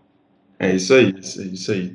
Ó, de rock tem o, o, disco que eu comentei do, do Machine Gun Kelly, né? Que é um, um rapper fazendo rock, fazendo punk rock, que eu gostei bastante. O John não gosta porque não vai com a cara do Machine Gun é, eu também me pegou muito, não. Eu gostei porque eu achei bem feito, né? Depois que o John falou que foi produzido pelo Travis, para mim fez todo sentido. Travis Barker. E acho que de rock, cara, que eu tinha separado era isso. Tem um que, assim, o John até falou um negócio que encaixa para esse. É o do Tyler Bryant, né? Que é, um... é, do Tyler Bryant. Eu, eu, assim, esse é o quarto disco deles. O primeiro eu gostei pra caralho. E depois virou montanha russa ali para mim. Esse dos outros três foi o que eu mais gostei, mas gostei muito de metade do disco, da segunda metade.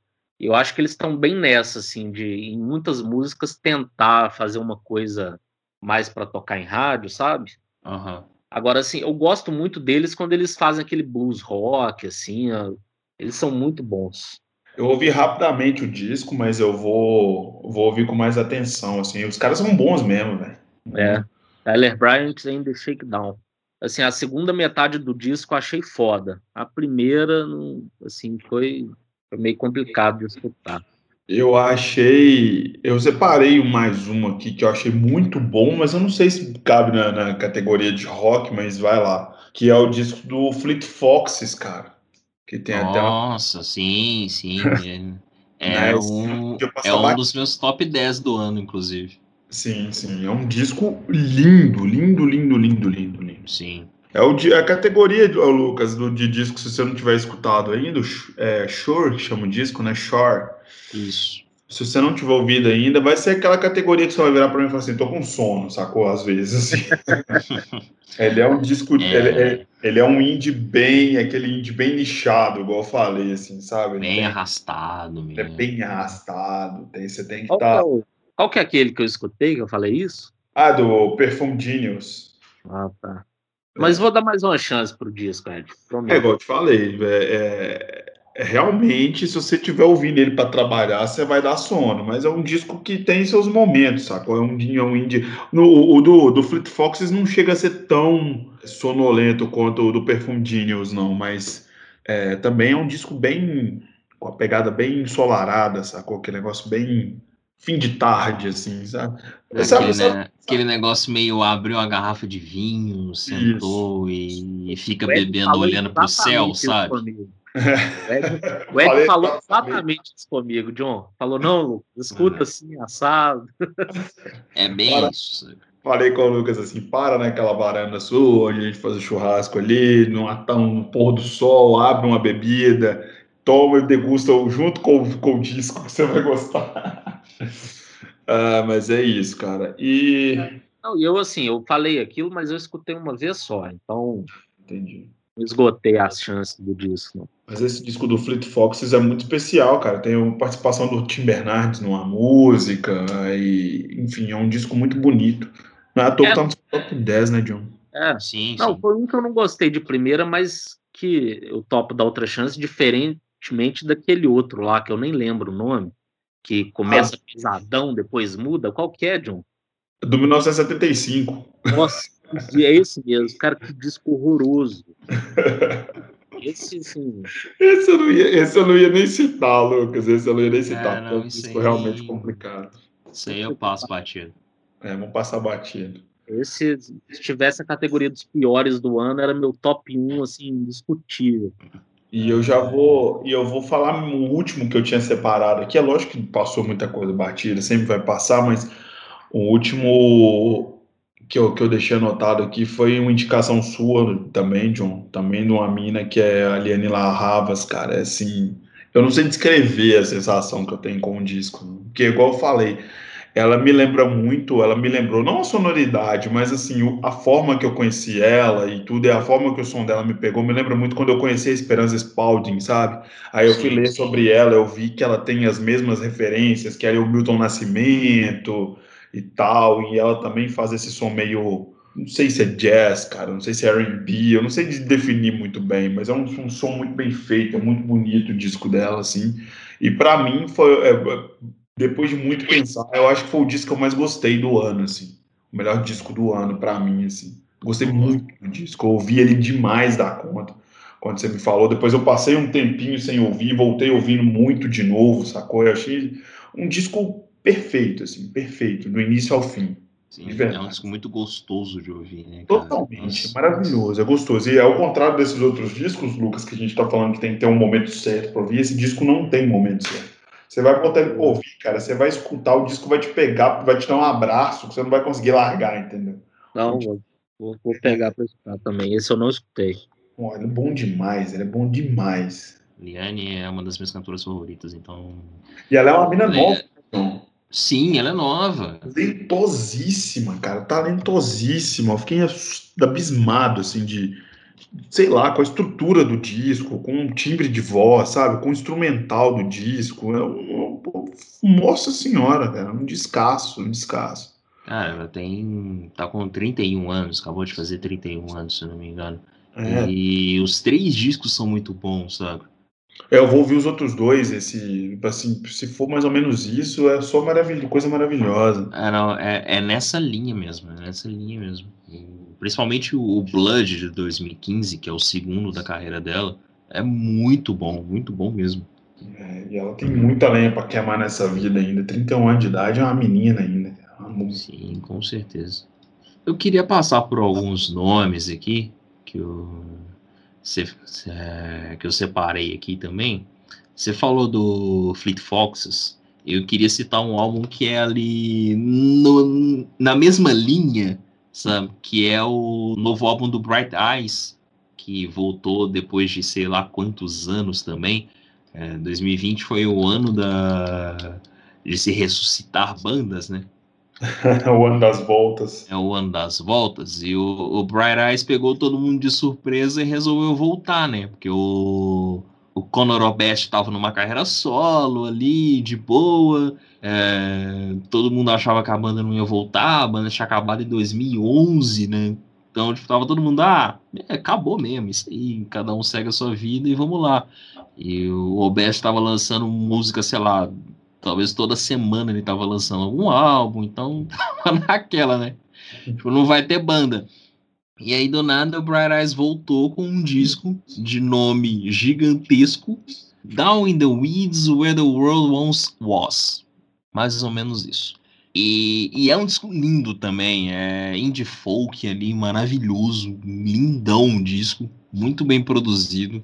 É, tem talvez uma das minhas músicas favoritas do ano, que é To That's Heart, que é uma talvez a melhor música que o Brad Eyes já lançou na vida. Então, vale muito a pena ouvir esse disco.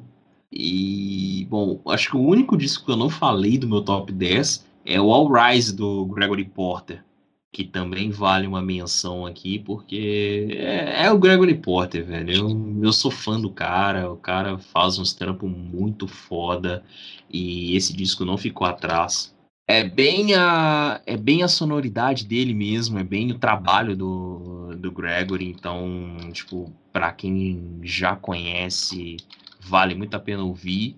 É, aquele, como é que eu posso dizer, um jazz 2.0, sei lá, com uma mistura de jazz, blues, soul, gospel, mas com uma vibe mais atualizada, sabe, mais atual assim.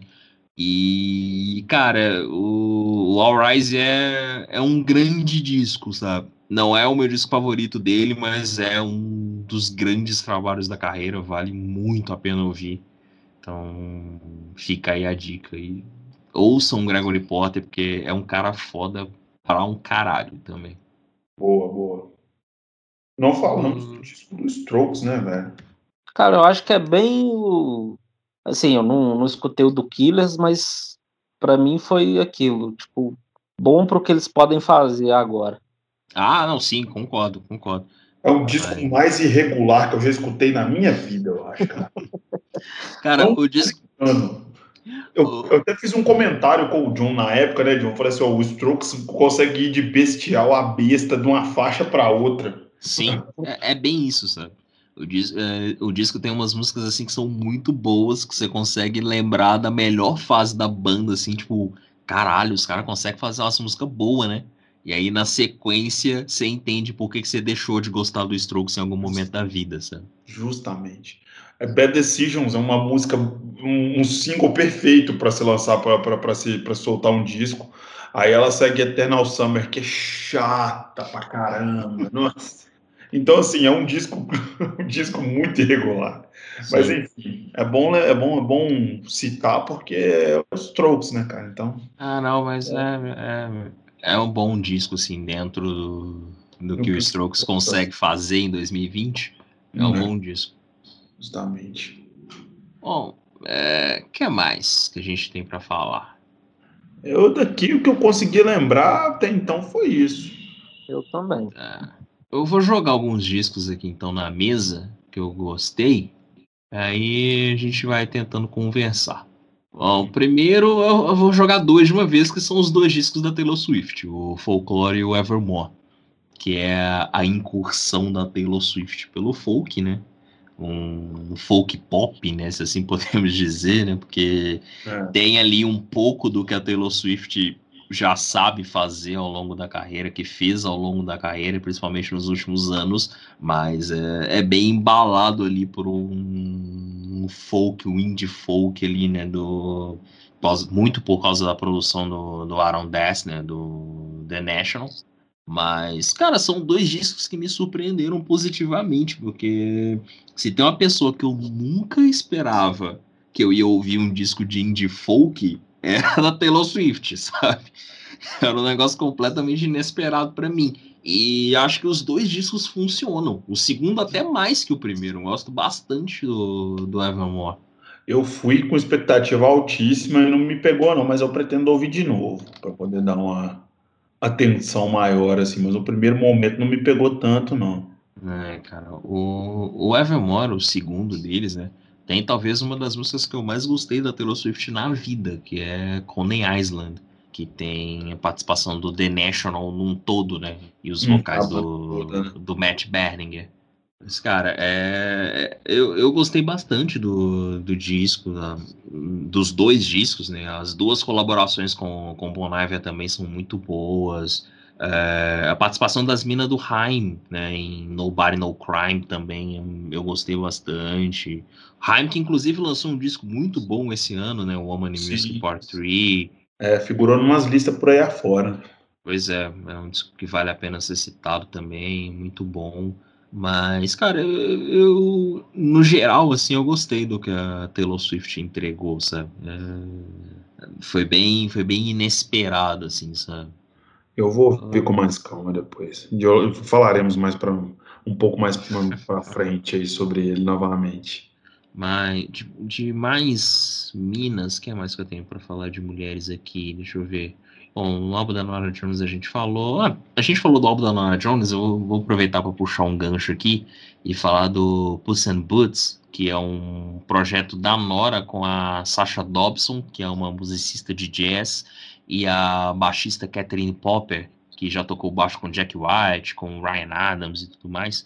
É... E elas lançaram um disco esse ano, chama Sister, que é bem nessa vibe jazz mesmo, jazz pop, assim e tal. Que é um disco que eu gostei bastante, muito bom. É, tenho algumas pequenas ressalvas ó, em alguns pontos do disco, mas no geral é um disco muito bom que eu gostei bastante. É, são ressalvas que cabem também ao álbum mais recente da Alicia Keys, né, o Alicia, que talvez seja o álbum mais, sei lá, confessional da carreira dela, o álbum que ela mais fala dela e tudo mais. Mas é um disco que em alguns momentos peca pelo excesso, sabe? Tem umas coisas meio desnecessárias ali ao longo do disco, mas no geral ele ele cumpre o seu papel, né? Queria falar do What's Your Pleasure da Jessie Ware, que saiu, se eu não me engano, em junho. Hum, acho que foi em junho que saiu esse disco que era uma mina do, do indie pop ali, mas era um negócio mais. Como é que fala? Não era um, um negócio tão pop rasgado, pop dançante assim. E esse disco ele é bem vibe de botar em festa para o povo dançar mesmo e tal. Tipo, é um disco muito legal de ouvir, bem gostoso de ouvir. Foi um, é uma, um novo direcionamento na carreira ali que eu não esperava, mas que eu gostei bastante. Tem, tem algumas outras coisas aqui, tipo o álbum da Impressoft, que chama I'm Your Impressoft, que é legal também. O álbum da Lido Pimenta, que é uma produtora colombiana. O álbum chama Miss Colômbia e é muito bom também. Também nessa pegada latina e tal. Um pop latino bem gostoso. Indie pop latino bem gostoso. É, a volta da Brandy, depois de trocentos anos, ela resolveu lançar um disco. E a Brandy talvez seja uma das grandes vozes do RB que estava sumida há sei lá quantos anos. E lançou o B7, que é um disco bem legal também. Tem uma ou outra escorregada ali no disco, mas no geral é um disco muito bom. E para fechar essa ala das minas, eu acho que eu vou falar. Vou ter que falar da Hayley Williams do, do Paramore, né? Uhum. Vou ter que falar, né? Ela foi muito comentada, achei chato pra caramba o disco. Ah, cara, eu não achei chato, eu, eu até gostei do disco. Eu... É porque acho que a gente já tem uma, uma certa visão da, da Hayley Williams, né? Por conta do Paramore. E aí você fica meio que, pô, mas tá, a, o Paramore meio que a, a, banda meio que é dela, né? Então é. aí você fica, pô, mas tá, por que, que ela vai lançar um álbum solo e tal? E aí a sonoridade do disco, ela não, sei lá, não casa tanto, né, com o que o Paramore vinha fazendo, é, um, é uma pegada bem diferente ali. Mas, cara, é, é tam, também entra naquela vibe de ser um um disco bem pessoal, sabe? Ela até chegou a falar sobre isso, que eram músicas que não cabiam no, no Paramore, eram músicas que diziam muito dela, né? Então. É, agora tá todo mundo que ela quer fazer carreira solo fala, fala isso. Mas, mas sei lá, no, no geral é um disco que eu gostei, assim, não, não morro de amores, até porque eu não morro de amores nem pelo Paramore, então. Mas é, é um disco ok, sabe? É um disco que vale, vale a pena ouvir. Entendi. Eu achei chato, mas talvez tenha ouvido errado. Ah, que isso. É. Ouça o que eu digo. Eu deixei passar batido o Selo Green, né, cara? Ele lançou um disco esse ano também, um disco lançou, legal pra Lançou um disco muito bom, muito bom mesmo. E que eu não esperava também, porque fazia um bom tempo que ele vinha lançando umas coisas meio mais ou menos por aí, né? Totalmente. Mas é, é um disco muito bom, muito bom mesmo. Muito bom. Muito bom. Cara, nossa, aí, pô, tem, tem ele, tem o Have Lost Your Mind Yet do, Fanta do Fantástico Negrito, que é muito bom. É, It Is What It Is do Thundercat, que eu gostei bastante. O Haven't You Thought Your Mind do Ives Tumor. Uh, Unfollow the Rules do Rufus Wainwright, que eu gostei também. que mais? Home Ground do Neil Young, eu também. não esperava, mas gostei bastante. Vale a pena ouvir, é bem bom, assim. O, o Song Machine do Gorillaz também é um dos que eu gostei. Fazia tempo que eu não gostava do disco inteiro ah, do Gorillaz e agora ouvi. eu gostei. Não ouvi, preciso ouvir. Fazia é tempo. é verdade. Desde, desde o Plastic Beach que eu não gostava do disco do Gorillaz inteiro e esse me surpreendeu. Até pelas participações, tem muita gente envolvida, para variar, né? É. Gorilas, virou um. Como é que fala? Quase um, um grupo de amigos, né? É, virou um projeto dos brothers. É. Pô, aí tem umas coisas de rock aqui, né? De bandas, sei lá, novas ou que lançaram discos legais esse ano, né? Tipo, o Pottery com Welcome to Bob's Motel, que é o primeiro disco deles, que é muito bom. O Jeff Tweedy do Wilco lançou Love's the King, que não é necessariamente rock, né? É um disco mais puxado pro country, é, mostrando as referências do, do Jeff ao longo da vida. E aí ele literalmente botou os filhos para trabalhar com ele, para tocar as coisas e tal. Tipo, é um disco bem família mesmo. O Proto Marty lançou Ultimate Success Today esse ano, é um disco muito bom também. Protomatic que ficou famoso no Brasil por causa do clipe, né? Inspirado no Galerito e no Gil da Esfirra. E... Nossa, esse clipe é maravilhoso. esse, esse clipe é maravilhoso. É uma banda? Protomarte. Protomarte, esse clipe é maravilhoso. Muito bom o clipe. E o disco também é muito bom. Uh, a gente falou do Idols, uh, tem o Porridge Radio também, que é uma banda capitaneada por uma mina, que agora me fugiu o nome, mas é uma banda muito boa e esse disco é muito legal. Tem as Minas do Hinds também, a banda espanhola, que lançou The Perilous Coast esse ano, que é um disco bom. A Bia Badobi, que eu falei em algum momento dela nesse podcast, ela lançou Fake It Flowers, que é um um bem pop rock anos 90, meio meio holy da Courtney Love, é, bebe muito ali na, no que o Hole fazia nos anos 90 e é um disco bem legal. Uh, outra banda de Minas também é o Tic, que o nome do álbum é Five Years Behind, e é, é um disco bem me fala, bem politizado mesmo, bem feminista, bem legal. Tem várias músicas, várias músicas interessantes ali, várias letras legais.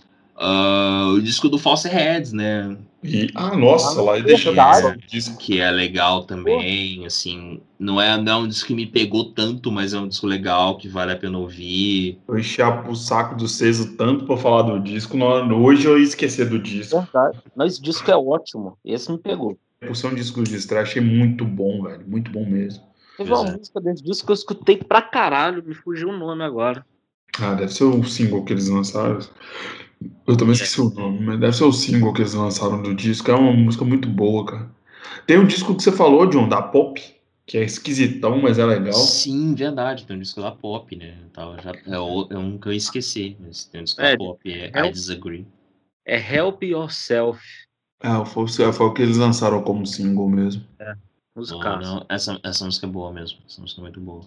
Cara, é, o disco da pop é, é aquilo, velho. É um disco estranho, sabe? Que vai do pop ao rock industrial em questão de segundos, mas que, pô, é, é um disco que eu gostei bastante, sabe?